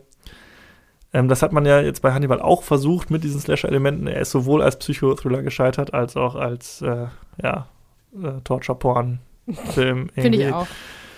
Hat irgendwie nicht funktioniert. Auf ganzer Linie nicht. Ähm, sehr schade und äh, ja, das mehr kann ich Ja. dazu nicht sagen. Guckt ihn euch nicht an. Also, es sei denn, ihr wollt die ganze Hannibal Lecter-Saga äh, sehen, aber vielleicht lest ihr dann lieber die Bücher, vielleicht sind die besser. Mhm. Ich gehe mal davon aus. Bestimmt, ja, ja, die sind bestimmt ziemlich gut. Ja, äh. Ja. Ich wollte noch irgendwas sagen, jetzt habe ich es vergessen. Ja, ich gucke nochmal, ob ich mir noch irgendwas Großes auf. Ja, genau, es gibt noch die, die, die End-End-End-Szene. Da muss ich auch noch kurz drüber sprechen. Und zwar, ähm, ich erzähle jetzt einfach, Hannibal Lecter ist dann, äh, schafft es wieder zu fliehen, ähm, ist äh, in einem Flugzeug und er hat äh, sein eigenes Essen mitgebracht, weil er Flugzeugessen so gar nicht mag. Und er hat natürlich einen Teil von Ray Liottas Gehirn dabei. Und äh, da kommt ein kleiner Junge äh, im Flugzeug neben ihn und fragt, "Hm, was hast du denn da leckeres zu essen? Bla bla bla. Und dann gibt es einen kleinen Dialog. Und am Ende möchte der Junge etwas probieren. Und zwar von Ray Liottas Gehirn. Und das tut er auch. Und damit endet der Film. Und man fragt sich nur, was soll denn diese Szene? Das ist doch wirklich nur, damit alle mit so einem äh, aus dem Kino rausgehen. So, oh mein Gott, das ist jetzt nicht wirklich passiert. Es ist, also, Also wahrscheinlich, was vielleicht Ridley Scott damit andeuten wollte, war, dass das Böse ansteckend ist, vielleicht. Genau. Irgendwie so. Es endet auch so ein bisschen- so ein bisschen mit dem äh, Satz von äh, Hannibal Lecter, wo er irgendwie sinngemäß sowas sagt wie, ja, äh, es lohnt sich immer neue Dinge auszuprobieren. So Mhm. nach dem Motto, ne? Ja, aber sorry, ey, das ist einfach nur billig. Das Yeah. ist einfach nur Effekthascherei. Ja, stimmt. Und das, äh, ja, Ridley Scott, ey, voll schade irgendwie, Mhm. dass der immer wieder solche Gurken raushaut. Mhm. Hannibal ist für mich eine davon, den kann man locker weglassen. Das Schweigen der Lämmer, super Film, kann aber auch gut für sich alleine stehen. Ja, Die unbedingt. Geschichte brauchte für mich keine Fortsetzung. Mhm. Ähm, also guckt euch das Schweigen der Lämmer an, guckt euch nicht Hannibal an, es sei denn, ihr steht irgendwie auf solche Sachen und wollt wissen, wie diese Geschichte Wollt mal weitergeht, gucken, wie schlecht der eigentlich ist und wie schlecht er haben. eigentlich ist. Ja, und er endet auch irgendwie am gleichen Punkt, wo der erste auch geendet hat. Also so richtig viel gebracht hat das auch nicht. Es hat die Mhm. Charaktere nicht weitergebracht. Es hat, ja, eigentlich nichts getan Ja. für das Franchise. So, dann kommen wir jetzt zu deinem Film des Monats. Ja, mein Film des Monats ist Was Frauen wollen. Mit Mel Gibson ähm, von Nancy Myers, eine Regisseurin. Mit Helen Hunt auch. Ja, Ist man kennt Helen ihn. Hunts Jahr, ne? Ist schon der Also Film, ich. wirklich, mit Helen Hunt. als Leading Lady äh, ist gefühlt jetzt in drei Filmen gewesen in zwei Monaten. Ja, das ist ihr Jahr gewesen. Das war dann auch ihr Jahr, glaube ich. Danach kam nicht mehr so viel, oder? Weiß ich nicht. Nee, nee, nee, nee, das stimmt. Aber ähm, über Helen Hunt und äh, ihre Figur an sich kann man äh, später auf jeden Fall, muss man da später nochmal reden. Ähm, ja, was Frauen wollen, ist so im Allgemeinen die Man's Rom-Com, ne? Also das ist die, die Romantic Comedy, die sich Männer damals auch, äh, die Männer damals auch ausgehalten haben, sage ich mal so ganz plakativ, oder? Gibt aber noch ein paar andere. Gibt's da noch andere, ja? Ja, also ich finde, äh, obwohl, nee, damals weiß ich gar nicht. Also danach kamen noch ein paar gute. Ja, zum Beispiel? Ähm, ich fand, also immer wieder gerne äh, tatsächlich Liebe. Ach Mein ja, das ist ja aber auch ein Ist auch eine Rom-Com. Ist Weihnachtsfilm. aber auch eine Rom-Com. Ähm, ja, aber das ist ja normal. ich finde 500 Days of Summer- Maßstäben. Oh 500 ja, das ist aber mehr so ein. Indie-Film, ne? Ja, aber ist auch, eine, auch ein Liebesfilm, den Stimmt. man mal so raushauen kann. Und äh, Eternal Sunshine on the Spotless Mind. Das ist keine Rom-Com. Das ist viel zu tragisch und dramatisch. Ja, finde ich aber ist auch so ein Liebesfilm. Ja, okay, Rom-Com, ja. ja. Ich mag aber auch Naja. Notting Hill zum Beispiel sehr gerne. Ah, okay, gut. Ich finde, man kann sich auch äh, Dirty Dancing sehr gut angucken. ah, das ist ja keine Rom-Com, äh, das ist ja der Tanzfilm schlechthin. ja, okay. Naja, auf jeden Fall, äh, bevor wir jetzt hier äh, zu viele Names wieder droppen, Ja, ähm, was Frauen wollen, ab sechs, was ich ziemlich, also, ne, ziemlich jung finde. Ich glaube, Leute mit sechs verstehen den nicht. Ähm, zwei Stunden sieben, 6,4 von 10 bei der, in der IMDb. Also, bei Was Frauen wollen äh, geht es darum, dass durch einen äh, unglaublichen Zufall, durch einen unglaublichen Unfall, der Charakter des Mel Gibson, der heißt Nick in dem Film, ähm, dass Nick auf einmal die Gedanken von Frauen hören kann. Ja, darum herum entspinnt sich der ganze Das Film. ist- Mehr braucht man genau. eigentlich gar nicht sagen. Das ist die Prämisse. genau. So ein Film, der auf einer, klassisch auf einer Prämisse beruht. Einfach, man hat die eine Idee, was können wir damit alles anstellen. Genau. Man nennt dieses Genre übrigens Out of the Bottle. Mhm. Ähm, bei einer Out of the Bottle-Geschichte ähm, gibt es meist eine magische Situation, die stellt die Welt des Protagonisten auf den Kopf und ihn selbst auf die Probe. Das Motiv ist dann immer, oder was, was heißt in diesem Fall, ist es die Transformation des Jerks, also des Arschlochs, in eine bessere Version von sich selber. Also die Ja. Katharsis ist im Prinzip der, äh, der Inhalt des Films, die, das gan ganze große Motiv. Die Reihenfolge, die Abfolge ist bei diesen Filmen äh, immer gleich. Erst kommt der Wunsch, dann die Verwandlung, dann Frustration, Versuch des Loswerdens der Fähigkeit, Wertschätzung der Fähigkeit und dann schlussendlich den Nutzen daraus ziehen und als bessere Version von sich Ja. selbst die Fähigkeit wieder loswerden. Groundhog Day. So. Groundhog Day, Big, ne? Ja, genau. Solche Sachen. Schwer verliebt, ist auch so. 30 also- über Nacht. Genau, stimmt, der ist auch so. Ähm, ja, im Prinzip, das ist es. Hier gibt es natürlich äh, an politischer oh, Incorrectness ist ja kaum zu überbieten, dieser Film, weil über zwei Sachen muss gesprochen werden.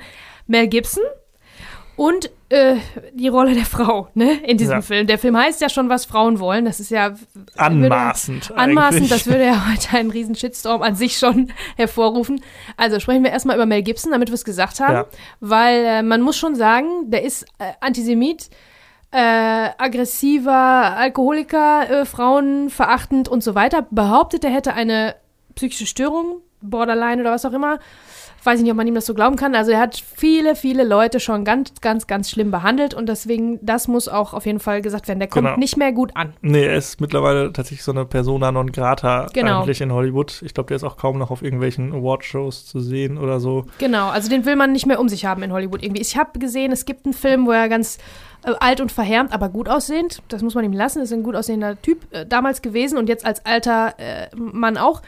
Ich habe ihn in irgendeinem, äh, in irgendeinem Trailer tatsächlich gesehen. Wie Ja. der da rangekommen ist, keine Ahnung. Ich glaube, der hat immer noch berühmte Er macht immer noch viel. Er äh, hat in- Leute, die, also berühmte Leute, die für ihn einstehen. Jodie Foster zum Beispiel auch. Genau, ja, er hat ja noch in, glaube ich, einem Expendable-Film mitgemacht. Mhm. Dann Fat Man ist, glaube ich, jetzt letztes Jahr auch so ein Action-Ding. Hat immer mal wieder so, Das so ein paar, Mhm. äh, jetzt nicht die AAA-Geschichten, aber hat noch mal ein paar Sachen gemacht. Ähm, ist als Regisseur natürlich äh, sehr Ja, äh, gut. Natürlich dann die Passion Christi äh, als ein großes Ding. ja. Aber auch Sachen wie äh, Apokalypto und äh, Braveheart. Braveheart, Hacksaw Ridge. Also ich finde ihn einen fantastischen Regisseur. Also Mhm. seine Arbeit finde ich, also Passion Christi kann man jetzt so stehen, wie man will, aber handwerklich ähm, inszeniert er, finde ich, sehr gut, sehr mitreißend. Als Schauspieler, ja, es ist äh, die alte Frage, ne? Kann man den Künstler vom Werk trennen? Sollte man das trennen? Das ist bei Michael Jackson, Tom Cruise. Genau. Gibt es ganz viele ja. Also Beispiele. ich finde, man muss auf jeden Fall, also man muss jetzt nicht alles, was er jemals gemacht hat, für immer verteufeln, weil da, er hat es nicht allein gemacht. Selbst wenn er der Regisseur ist und der Hauptdarsteller, sagen wir mal bei sowas wie Braveheart, da haben noch 500 andere Leute an diesem Film mitgearbeitet und einfach den jetzt für immer unter den Tisch fallen zu lassen, wäre, glaube ich, diesen anderen gegenüber nicht Genau. fair. Deswegen finde ich, kann man den Film hier schon diskutieren unter der Prämisse, dass man das erwähnt, dass er wahrscheinlich, höchstwahrscheinlich ein Riesenarschloch ist. Ja. der äh, frauenverachtend ist und ähm, ja, das ist äh, umso bemerkenswerter, dass er dann in so einem, in so einem Film namens Was Frauen wollen, ne, die Ja. Hauptrolle spielt. Ja, ja und das äh, kann man auch für die Zukunft sagen. Auch in Zukunft werden wir solche Filme auch besprechen. Und äh, wir werden jetzt auch nicht alle Filme, die von der Weinstein Company produziert wurden, äh, Ja. weglassen. Und äh, ja, wir sprechen darüber. Wir werden es auch ansprechen in den entsprechenden Fällen, wo es uns bekannt ist. Ähm, aber so viel dazu, lass uns drüber reden. Also ich kann Ja. dazu sagen, dass ich Mel Gibson immer sehr gerne gesehen habe Mhm. wenn ich ihn Ich gesehen habe. Und das tue ich auch. Also, ich mag seine Performance meistens Ja. auch immer noch. Ähm, ich finde, er ist auch irgendwie so ein Sympathieträger. Man guckt ihm dann doch gerne zu. Ähm, ja, Ja, ich fand ihn auch immer sehr gut. Ähm, genau, als Sympathieträger, aber mit der Hintergrundgeschichte jetzt, ähm, die ich dann auch nach, nochmal nachrecherchiert habe, ich meine, ich wusste das natürlich, aber zu dem Zeitpunkt, als ich Was Frauen wollen zum ersten Mal gesehen habe, wusste ich davon natürlich noch nichts. Ähm, jetzt wusste ich das und ich muss sagen, dass der hat einiges ähm, an Abstrichen erleiden müssen, für mich persönlich, als Sympathieträger. Er, er war für mich nicht mehr der Sympathieträger. Also ich habe es wirklich, ich habe den Film ganz anders geguckt als beim Ja. ersten Mal. Ist mir, ist mir schon aufgefallen. Weil du kannst es nicht so gut trennen. Also man kann es versuchen und natürlich, wir sprechen drüber, aber ich für mich persönlich konnte das nicht so gut Mhm. trennen. ja, Ich fand den ein bisschen, mich hat der genervt, weil ich im Hinterkopf schon hatte, der ist Antisemit und ähm, Ja, ja. verprügelt seine Frauen und so, ne? ja. Irgendwie, ähm, das, Ja. ja. doch, das hat schon seinen, seinen, ähm, seinen Eindruck dann hinterlassen, muss ich Ja. sagen. Ja, also ich verurteile natürlich auch alles, was er tut als Privatmensch. Ich konnte das oder kann das tatsächlich trennen. Also, ne, unabhängig Ja. von meiner Meinung dazu, ich kann das tatsächlich trennen und konnte das jetzt auch hier noch Mhm. trennen. Also, ich konnte den gut gucken, ohne die ganze Zeit daran denken zu müssen. Ja. Na dann, ähm, das Ding ist auf jeden Fall, bei diesem äh, bestimmten Genre, bei diesem Out of the Bottle, ähm, da lebt das Ganze davon, dass die Person als Jerk oder als ähm, Nicht-Sympathieträger in irgendeiner Form am Anfang charakterisiert wird, um dann hinterher, ähm, ne, um diese Katharsis durchzumachen. Die Gefahr bei sowas ist natürlich, dass der ähm, nicht gut genug ankommt am Anfang, so wie er Dass er, dass so er zu, wie er erzählt wird. Dass Ja. er direkt schon zu fies ist und dann Ja. kommt man nicht so richtig mit und der Zuschauer kommt, hat gar keine Lust, dem irgendwie, ähm, ne, will dem gar nicht, will den nicht mögen. So. Mhm. Ähm, in dem Fall wurde das so gelöst. Also es, normalerweise wird das durch einen sehr frühen Save the Cat-Moment gelöst, ne, wo der Hauptcharakter ähm, irgendwen rettet oder etwas Gutes tut. Ne, muss nur eine Kleinigkeit sieht, sein, okay, sodass, da sodass hängen bleibt beim, beim Zuschauer, das ist ein guter Mensch innerlich. Hier ist es so gemacht, dass die Exposition Nick äh, als kleinen Jungen äh, direkt schon zeigt. Ähm, zeichnet quasi ein Bild seiner Kindheit, verbracht unter Las Vegas Showgirls, weil seine Mutter war ein Showgirl. Ähm, ähm, der, ein bisschen Ödipus-Komplex wird da, glaube ich, auch so ein bisschen ja, aufgemacht als Wurzel von allem.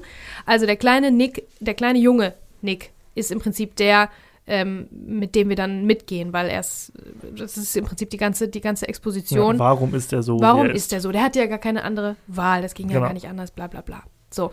Ähm, angelehnt an diese Zeit als Kind ähm, ist den ganzen Film über gibt es Swing Classics, das Mhm. ist der Soundtrack.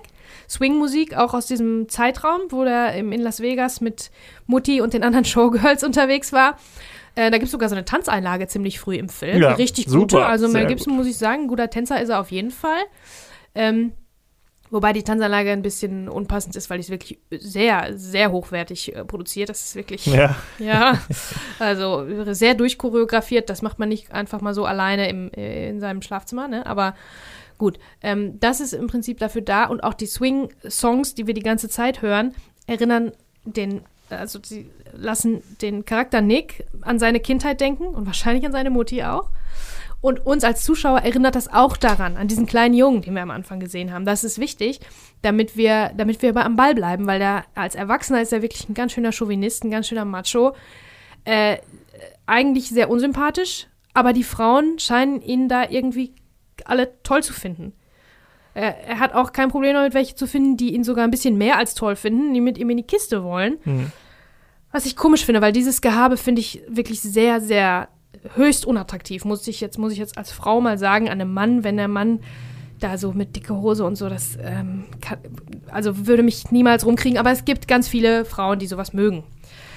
Aber ich glaube nicht, dass die Chauvinisten mögen. Also der ist schon ein bisschen. Ja. Am Anfang ist er so ein bisschen, nicht bisschen, ziemlich dolle Sexist und herablassend und Ja, respektlos. Sehr berechnend auch. Berechnend, ja. genau. Ja, Ähm, aber es ist ja, muss ja auch sein, um den Kontrast quasi gro großmöglich zu machen.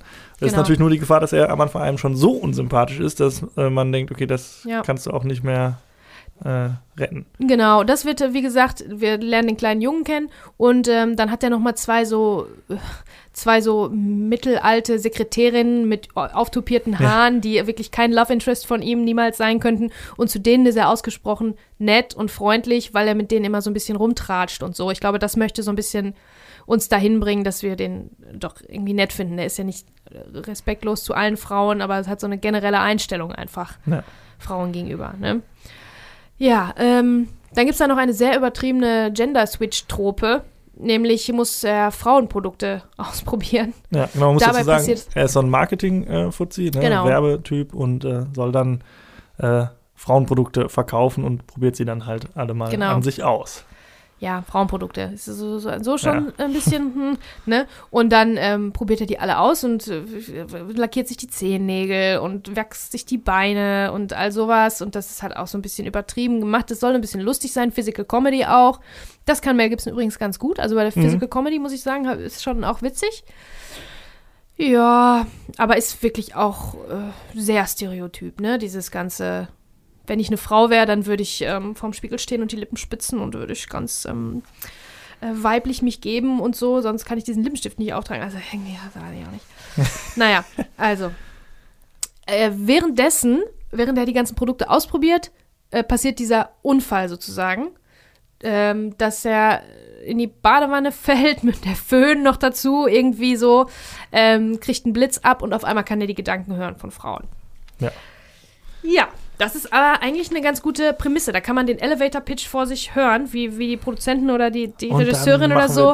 Und hört Genau, wie die und, Regisseurin äh, zack in einer Minute diesen Film gepitcht hat, weil das ist nämlich diese, diese Prämisse. Stell dir mal vor, du könntest hören, was die Ja. Frauen Genau, und denken. da kann sich ja jeder was Genau. drunter vorstellen. Ne? Das ist ja. Und ich finde, das neigt, also man, das verleitet natürlich dazu, sehr viel so stereotype Ideen zu haben, ne? Dass Frauen durch die Gegend laufen und die ganze Zeit denken, ach, ach, ja, äh, äh, ne? bin ich zu dick und hier und da und pipapo, ne? Hm, Finde ich, macht der Film aber gar nicht so viel. Am Anfang natürlich schon ein bisschen so. Ich, es gibt dann den einen Lacher, wo er zu seinen zwei Sekretärinnen in den Raum kommen und dann gar nichts hört, hm, weil die offensichtlich gar nichts denken. hm. Ähm, und ansonsten ist das ähm, bei vielen Frauen so ein bisschen so, dass sie, ja, da sind dann so Selbstzweifel dabei. Er trifft diese eine Mitarbeiterin, die offen über Selbstmord nachdenkt. Mhm. Ähm, und äh, am Ende nutzt er quasi seine Gabe eigentlich nur dafür, um Ideen zu klauen von Mhm. seiner Vorgesetzten, die ihm Und auch welche, eine Marissa Tomei und auch eine Bett Frau ins. Bett zu bekommen, Mhm. genau. Ähm, das muss natürlich dann irgendwie sein, ne? ist ja klar. Mhm. Ähm, und äh, aber hat dann diese äh, seine Vorgesetzte Helen Hunt, die ihm so ein bisschen den Job äh, abspenstig gemacht hat, die ihm auch überlegen zu sein scheint in seinem Job. Ja, dazu muss ich jetzt aber sagen, ähm, Helen Hunt ist die Lichtgestalt hier. Die ist ganz, hat ganz helle Haare und immer ganz helle Klamotten an. Ähm, die soll die neue Chefin werden. Im Prinzip wirkt, äh, ist ganz stark äh, im Kontrast gesetzt, einfach auch durch die äußerliche Entscheidung zu Mel Gibson. Genau, der immer schwarz trägt. Genau. Eigentlich. So, und sie ist wirklich eine Lichtgestalt und wirklich auch eine, eine freundliche äh, Person, eine starke, kompetent. selbstbewusst, kompetent, weiß, was sie tut und hat so ein gewisses Auftreten. Und natürlich ist das später der Love Interest von Mel Gibsons Charakter. Und Mel Gibsons Charakter findet sie erst gut ab dem Moment, wo er ihre Gedanken hört und da Selbstzweifel findet. Das finde ich halt eine komische Sache. Ne? Also es ist jetzt nicht so, dass die Frauen so gezeichnet werden, äh, der Mann hört die Gedanken und denkt, oh, die ist aber, die ist aber viel witziger, als ich dachte. Oder viel intelligenter. Nee, die hat Schwächen. Und die Schwäche erst ist das, was Mel Gibson anzieht. Mhm. Das finde ich halt so ein bisschen bedenklich. Da muss man, also, und das bei Marissa Tomei genauso. Ne? Ja. Also der Marissa Tomei ist eigentlich nur ein Randcharakter, äh, aber die spielt, die ist natürlich immer toll. Die, die sehe ich zum Beispiel sehr gerne. Mhm. Und die ist so eine ähm, ähm, gebeutelte Schauspielerin, möchte gern Schauspielerin, die im Coffeehaus arbeitet, die immer wieder verletzt worden ist und das hört Mel Gibson in ihren Gedanken und kriegt sie dann dazu, auf ein Date zu gehen und sogar mit ihm in eine Kiste zu gehen und hinterher ist sie abhängig und ihm. süchtig nach Und ihm er kommt sozusagen. nur mit einer Lüge aus der Nummer raus, indem er Genau. behauptet, er wäre schwul. Ja, also das ist alles irgendwie, das fand ich schade, das, das, das, das zieht sich so durch bei allen Gedanken, die der hört, ähm, dass da eher so, eher so Schwäche und Selbstzweifel sind, wo der Mann vorher nichts von wusste. Das ist natürlich auch cool, dass der Mann dann mal weiß, ach Mensch, die Arme macht sich Gedanken über solche Sachen, aber das sind alle Frauen machen nur das quasi. Keine ist irgendwie mal gedanklich ihm überlegen oder witzig oder intelligent oder so, sodass er denkt, ja, also äh, da hätte ich nicht gedacht, dass die jetzt äh, so Mhm. witzig ist, ne? Keine Ahnung. Weil das sind ja Frauen auch. Das sind ja, ne, also du kannst ja nicht über einen Kamm stellen. Wobei ich auch sagen muss, ähm, man muss auch beachten, dass bei sowas und in Filmen sind, natür sind es natürlich alles, die Charaktere sind ja Zusammenfassungen. Du kannst ja nicht allen Frauen auf der Welt gerecht werden. Ja. Alle sind natürlich immer zusammengefasst, ist klar. Ne? Also deswegen will ich da jetzt auch nicht zu sehr draufhauen, aber das ist mir schon aufgefallen, dass Helen Hunts Charakter erst attraktiv wird für Mel Gibsons Charakter, als sie Schwäche zeigt. Ich muss auch sagen, dass die äh, Liebesgeschichte, die äh, untergeordnete, für mich auch nicht so gut funktioniert. Ähm, ich finde aber generell äh, die Idee gut, dass er ähm, Frauen quasi dadurch äh, kennenlernt, also indem er quasi auch ihre Gedanken und Probleme dann nachvollziehen kann und verstehen kann. Das ist ja im Prinzip jetzt keine schlechte Idee. Natürlich ist es sehr plakativ, dass sie alle nur von Selbstzweifeln geplagt sind oder so, aber Ja. dass er dadurch ja quasi lernt, dass da auch was dahinter steckt. So, natürlich wäre es vielleicht auch ein bisschen langweilig, wenn jetzt alle nur rumlaufen würden und irgendwie lustig und funny und intelligent äh, rüberkommen Nein, würden. nicht alle, Klar, aber die ein oder andere hätte ich mir schon wäre gewünscht. schon wichtig gewesen, auf jeden Fall, auf jeden Fall. Aber es ist natürlich an sich, mh, geht es ja darum, dass er quasi äh, feststellt, dass Frauen nicht nur einfach irgendwie schön Hüllen sind, sondern dass da auch Menschen hinterstecken. Ja, Aber ja, es wäre genau. schön, wenn es ein etwas diverseres Frauenbild Ja, ja, gewesen wäre. genau, das stimmt. Das ist auch alles, was ich sagen will. Aber ich meine, wir reden hier von vor 20 Jahren. Ne? Dafür ist schon, ist okay. Ja, es ist jetzt auch schwierig, da so in die Bresche zu schwingen, weil, springen, weil natürlich hast du mit allem, was du sagst, vollkommen recht. Und ähm, als Mann ist es natürlich auch schwierig zu argumentieren. Mhm. Ähm, aber ich äh, habe den Film tatsächlich sehr gerne geguckt. Also ich fand den wirklich auch unterhaltsam und Ich fand fand ihn auch, fand Fall. ihn auch dafür, dass er 20 Jahre alt ist, nicht so schlimm, wie ich befürchtet hatte. Ja. Ich habe den schon mal vor Jahren im Fernsehen gesehen, aber mich nicht mehr so richtig dran erinnert. Und ich dachte so, wenn ich jetzt nochmal gucke, okay, das wird wahrscheinlich ein ziemliches Klischeefest sein. Mhm. So, aber fand ich dann gar nicht so viel. Also, Ja, da sind ein, zwei Sachen, die sind ein bisschen schade. Ich gebe dir recht. Also ich fand auch, das war ein viel gut Film und ich war froh dann, dass ich mir den äh, ausgesucht habe als, als Hauptfilm. Das, das hat mich schon unterhalten, ne? seine, seine über zwei Stunden. Auch wenn das ein bisschen in, äh, so kategorisch ist, Ja. so ein bisschen. Aber ähm, Sachen, die mich gestört haben, waren zum Beispiel, dass ähm, diese Person, diese, diese Dame, gespielt von Judy Greer, die du schon angesprochen hast, die äh, in ihren Gedanken Selbstmord plant. Ja. Ähm, äh, also, dass er ihr nicht, dass das ihm kein, also dass er sich das lange, lange, lange anhört. ganz am Ende des Films und erst ganz reagiert am er Ende reagiert er da drauf und auch irgendwie so ein bisschen halbherzig, ne? Also das, das hätte ich gedacht, das hätte der, der Auslöser sein können für seine, äh, um, um zu einem zu einer besseren Version von sich selbst zu werden. Stattdessen ist hier aber wer anders, nämlich Bette Midler spielt eine kleine Rolle als Sein- Psychiaterin ja. und die ist im Prinzip wie Deus Ex Machina. Äh, die als Psychologin erzählt Nick, was er mit dieser Fähigkeit machen soll.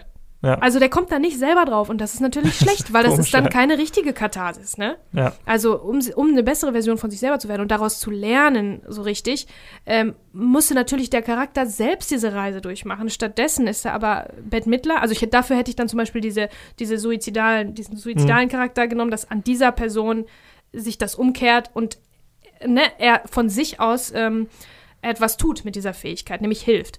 Ähm, das ist aber irgendwie nicht so. Er braucht stattdessen seine Psychologin. Da geht er hin und sagt, oh, ich habe die Gedanken, das ist alles so schrecklich. Und die Psychologin sagt dann, ähm, was aus dieser Fähigkeit gewonnen werden kann. Ja. Oh, stellen, äh, stellen Sie sich vor, Sie können, ähm, Sie können äh, Bücher schreiben, Sie können die Welt verstehen, Sie können die Frauen verstehen. Da brauchte der jetzt jemanden, da brauchte Mhm. der jetzt diese Frau, diese Psychologin, um ihm zu sagen, was er mit dieser Fähigkeit machen soll. Ja, das Das finde ich ein bisschen schade, Ja. ne? oder? Andererseits hat der starke Mann dann die Frau wohl gebraucht. Und Bette Midler, also jede Ausrede, um Bette Midler in irgendwas zu sehen, die ist ja auch Ja. Comedy-Göttin sozusagen, ne? Das ist schon äh, ganz, ganz cool, aber ist ein bisschen äh, lazy writing, Ja. ne? Wie fandest du den Subplot mit seiner Tochter?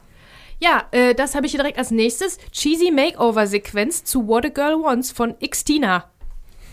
Christina Aguilera. Ja, die kurze, die Montage, Montageszene. Ja, also da, da muss natürlich sein, in jeder Romcom gibt es sowas. Und hier warte, Mel Gibson, der Vater mit seiner 15-jährigen Tochter, die suchen ein Kleid aus, ewig lang. Ja, Viel ich dachte zu auch, lang. warum, wann endet das denn endlich? Ja, viel zu lang ist das. Ich weiß auch nicht, äh, ob die den Song umsonst gekriegt haben und den deswegen fast irgendwie drei Minuten laufen lassen.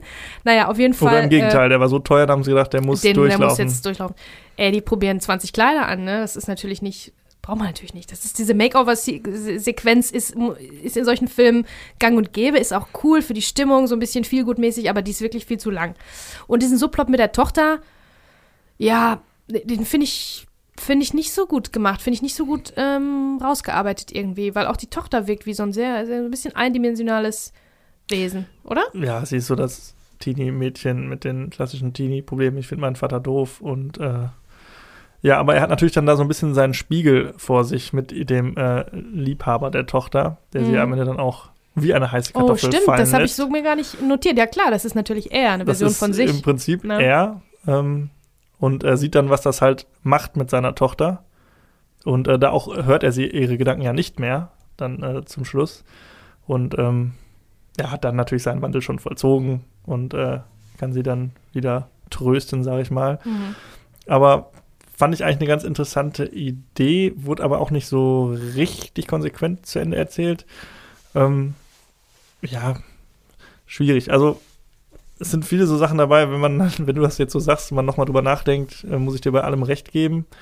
Ähm, vielleicht ist das auch so ein Männerproblem, dass ich das dann gar nicht so gesehen habe, so tiefgründig. Ach, was für ein Problem. Also jeder nimmt ja aus Filmen immer das äh, was anderes mit. Ne? Ja, das soll ich ja war auch so sein. einfach total erfreut und überrascht, dass er eben nicht so voll in die Klischee-Ecke, was Frauen angeht, reingreift. Äh, greift. ähm, und fand den tatsächlich sehr unterhaltsam. Und ähm, ja, ich fand auch das mit, dem, mit der äh, suizidalen Mitarbeiterin ganz merkwürdig irgendwie. Mhm. ja, das, so, hat, das hat aber das ja, hat Möglichkeit geboten für, für, für viel besseres Geschichten erzählen und viel Ja. besseren äh, Charakterdevelopment auch für Nick. Das wurde aber leider nicht gemacht. genau. Das ist ein bisschen schade, ne? Genau, ja. Ja, die äh, Beziehung zu seiner Chefin, also da fand ich halt sehr interessant und sehr gut gemacht, dass sie ihm quasi auch in seinem Metier äh, so überlegen ist Mhm. und dass es äh, bei ihr im Ende nicht darum ging, sie quasi mit seinem Vorteil, den er hat, quasi rumzukriegen, sondern dass er quasi eigentlich als Opportunist quasi ihre Ideen klaut Mhm. und dann im Nachhinein aber merkt, dass er es eigentlich gar nicht verdient hat, sondern dass sie eigentlich die bessere in Ja. ihrem Job ist. Ja, ja. Ähm, fand ich auch gut, weil das ja im, auch so, wird ja so dargestellt wie so ein Männermetier irgendwie, wo dann die Frau reinkommt, aber halt auch gezeigt wird, ja, die kann es halt auch in dem Fall besser. Mhm. Ja. Ja, und die macht dann ähm, zur Erklärung ganz kurz zum Schluss, ähm, die bereiten einen, einen Pitch vor für Nike, für so eine ähm, Frauenlinie von, von Nike, ähm, wo, wo wir die ganze Zeit quasi Helen Hunt beim Brainstormen hören, weil wir ihre Gedanken Genau. hören können. Und die äh, mit Mel Gibson, die entwickeln quasi das zusammen, diesen Pitch. Und ähm, sie macht das dann und tatsächlich sind die äh, zwei Nike-Repräsentantinnen sind echte Nike-Repräsentanten und der Slogan äh, wird, wird wirklich benutzt. Also es ist tatsächlich eine, eine echte ähm, Ah, ja. Werbung, die am Ende läuft, nämlich äh, No Games, Just Sports. Ja. Das ist ja im Prinzip vermeintlich das, worauf jetzt dieser Helen Hunt-Charakter in, in diesem Filmuniversum gekommen ist. Weiß nicht, ob es den vorher schon gab und die den dafür nochmal wiederverwertet haben oder ob es den seitdem gibt, aber den gibt es auf jeden Fall. Und ähm, ja, der ist ja auch ein bisschen in dieser Frauen, Frauen- und Männerwelt, äh, trifft das, trifft es das ganz gut. Das ich, fand ich ganz passend gemacht, wo die da im Lauf dieses Films und dieser, dieser Wandlung, dass die diesen Slogan No Games, Just Sports dann entwickelt haben. Hm. Für keine Spielchen und keine, ähm, ähm, dass man nicht hintergeht und das ist dieses, also fand ich ganz, ganz lustig, dass das dann so passend ist im, im Rahmen dieses Films auch, ne? Ja. Ähm, Helen Hunt müssen wir vielleicht noch kurz was zu sagen, haben wir ja schon angedeutet, ist ja die Frau des Jahres irgendwie oder zumindest Ja. der letzten zwei Monate. Äh, absolute Lichtgestalt, finde ich auch immer eine Sympathieträgerin, aber ja, ja. nie was anderes. Also es Ja. ist die gleiche Figur, ich weiß nicht, Dr. T and the Women musst du gleich was zu sagen, aber diese Figur, die sie verkörpert in Was Frauen wollen, ist genau die gleiche wie in Castaway, ist wahrscheinlich genau die gleiche wie in Dr. T. Oder? ja, es ist sehr. Diese nette, ähm, ähm, patente, integere Frau, gut aussehend, freundlich, äh, unaufgeregt und witzig, immer gleich. Ja, das also hat die hat noch auch, nie eine Böse gespielt. hat vielleicht auch dazu geführt, dass da dann auch nicht mehr so viel kam. Also mir fällt jetzt zumindest nicht so viel mehr mit ihr ein. in den letzten Jahren, ne? Ja. Ist schwierig. Also Marisa Tomei hat es da doch, doch deutlich weiter dann noch Ja, gebracht. die kann alles, ne? Ja. Also die ist wirklich, die ist wandelbar. Oder Glenn Close, die haben wir ja auch schon ja, äh, lange gesprochen jetzt in dieser Folge. Also das sind andere wandelbarere Frauen, aber die ist natürlich diese klassische Leading Lady, die verkörpert die Leading Lady. Ähm, die ist die Leading Lady, aber die ist leider dann auch nie was anderes. Ne? Ja. Also die, die ist nicht, die ist niemals Cruella de Vil. Die Nee. ist niemals die Böse. Niemals. Also oder bitte, Helen Hunt, äh, überrasch uns gerne. Wir Ja. freuen uns auch, dich immer als Böse zu sehen. Ich will jetzt auch nicht das, das schauspielerische Talent absprechen, aber das ist nun mal die Rolle, in der sie immer gecastet wird. Das ist auch die gleiche wie in Mad About You. Damit ist sie ja berühmt geworden. Das ist aber eine, äh, eine Sitcom. Mhm. Äh, Ende der 90er über so ein Pärchen, Paul Reiser und Helen, Hunt. Ähm, ja, einfach so, ein- so ein Paar in New York, so ein New Yorker Paar-Leben äh, leben als Mhm. Sitcom. Und das ist der gleiche Charakter auch immer. ja. Ja. Tja, schwierig. Wusstest du, dass es eine Fortsetzung gab Von was? von Was Frauen wollen? Nein. Oder also eine ja, quasi Fortsetzung. Ich weiß gar nicht, vor ein paar Jahren Wirklich? kam Was Männer wollen raus. Ach, Habe ich, ich hatte gespannt. überlegt, ob ich den gucken soll. Bin ich jetzt nicht dazu gekommen, vielleicht hole ich es zum nächsten Mal nach. Dann werden Mhm. wir am Anfang nochmal einen kurzen Exkurs dahin machen. ja. Hat wohl nicht so gut geklappt, Mhm. äh, wenn man den Bewertungen im Internet glauben darf. Okay. Aber ja, Ja, das muss ich ja, das äh, muss ich recherchieren. Das interessiert mich dann schon. Also, ähm, es ist auf jeden Fall ein viel gut Film. Man muss den natürlich sehen mit dem Abstand von jetzt, sowohl den 20 Jahren als auch den Informationen, die man jetzt hat über den Hauptcharakter. Nichtsdestotrotz kann man den, kann man den ganz gut gucken. ja Doch. bin ich froh, dass du das auch sagst. Ähm, ist natürlich schwierig, weil der Film natürlich von Männlein und Weiblein, denke ich mal, ganz unterschiedlich auch aufgenommen werden kann. Ähm, und wenn ich jetzt sage, da sind nicht so viele Stereotypen drin, sagen vielleicht andere, äh, was, das ist doch vollgepackt damit. Ähm, Ja. Aber finde ich schön, dass du das auch so siehst. Ich finde den auch, würde den auch empfehlen. Also kann man gut gucken, Ja. noch immer. Ähm, ja, gut, Mel Gibson ist halt Ja. Mel Gibson. Ich fand ja, ich meine, wenn man, wenn man allergisch ist auf Mel Gibson oder auch auf äh, äh, Frauenstereotypen, dann sollte man sich vielleicht davon fernhalten. Ja. Es ist jetzt auch, ne, also ist natürlich bei jedem, bei jedem was anderes, was irgendwie einen, einen triggert. Ja. Und Ja. bei mir was, ja, ich Ja. fand, war trotzdem ganz gut Ja, unterhalten. ich fand auch, der war zahmer, als man am Anfang bei dem Titel vielleicht vermuten würde. Ja. Gut, das waren unsere, unsere Filme. Ich würde noch mal ähm, kurz sagen, durchgehen, was noch so in diesem äh, Monat gelaufen ist, was wir nicht besprochen haben. Mhm. Würde ich einmal vorlesen. Ähm, zum Beispiel kam Blumen aus einer anderen Welt aus Spanien. Bounce, eine Chance für die Liebe mit Ben Affleck zum Beispiel. Mhm. Ähm, Code Unbekannt, ein Film aus Frankreich und Deutschland von Michael Haneke. Oh, unter cool. anderem. Der Club der gebrochenen Herzen, ein äh, Film aus Amerika. Die Legende von Beggar Vance haben wir besprochen. Die innere Sicherheit, ein deutscher Film. Mhm. Ähm, Gangster Number One aus Großbritannien. Ähm, dann Girlfight auf eigene Faust. Nie von gehört. ähm, Highlander Endgame kam raus. Ach, den Ähm, hätte ich ja, oh, den haben wir nirgendwo gefunden, ne? Den gab es leider nicht zu streamen, sonst hätten wir Mhm. den auch besprochen. Ähm, ist der vierte Teil der Highlander-Saga. Der erste ist, finde ich, immer noch ein Kultfilm, den man auch so ganz gut noch gucken kann. Natürlich so einen leichten gesehen, aber ich habe hab. Lust drauf. Also Genau. Lust drauf. Und dann gab es ja eine Fernsehserie Highlander ja, die habe ich, meine ich, in den glaube ich. 90ern lief. Ja, die habe ich, glaube ich, mal geguckt früher. Genau, und äh, Highlander Endgame hat jetzt quasi Film und Fernsehserie so verschmolzen, also die Oh. beiden Franchises.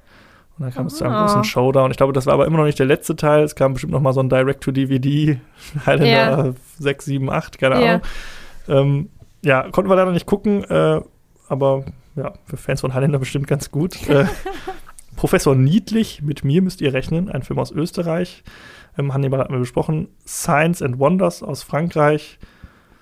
Ähm, eben in Detektive hatten wir Freunde, kein Bock auf Bullen aus Deutschland in stürmischen Zeiten und ähm, Under Control, äh, Aha. ein Film aus Hongkong. Das waren die Das Filme, die so alles, kamen. was in diesem Monat ins deutsche Kino kam, richtig? Das, was ins deutsche Kino kam, genau.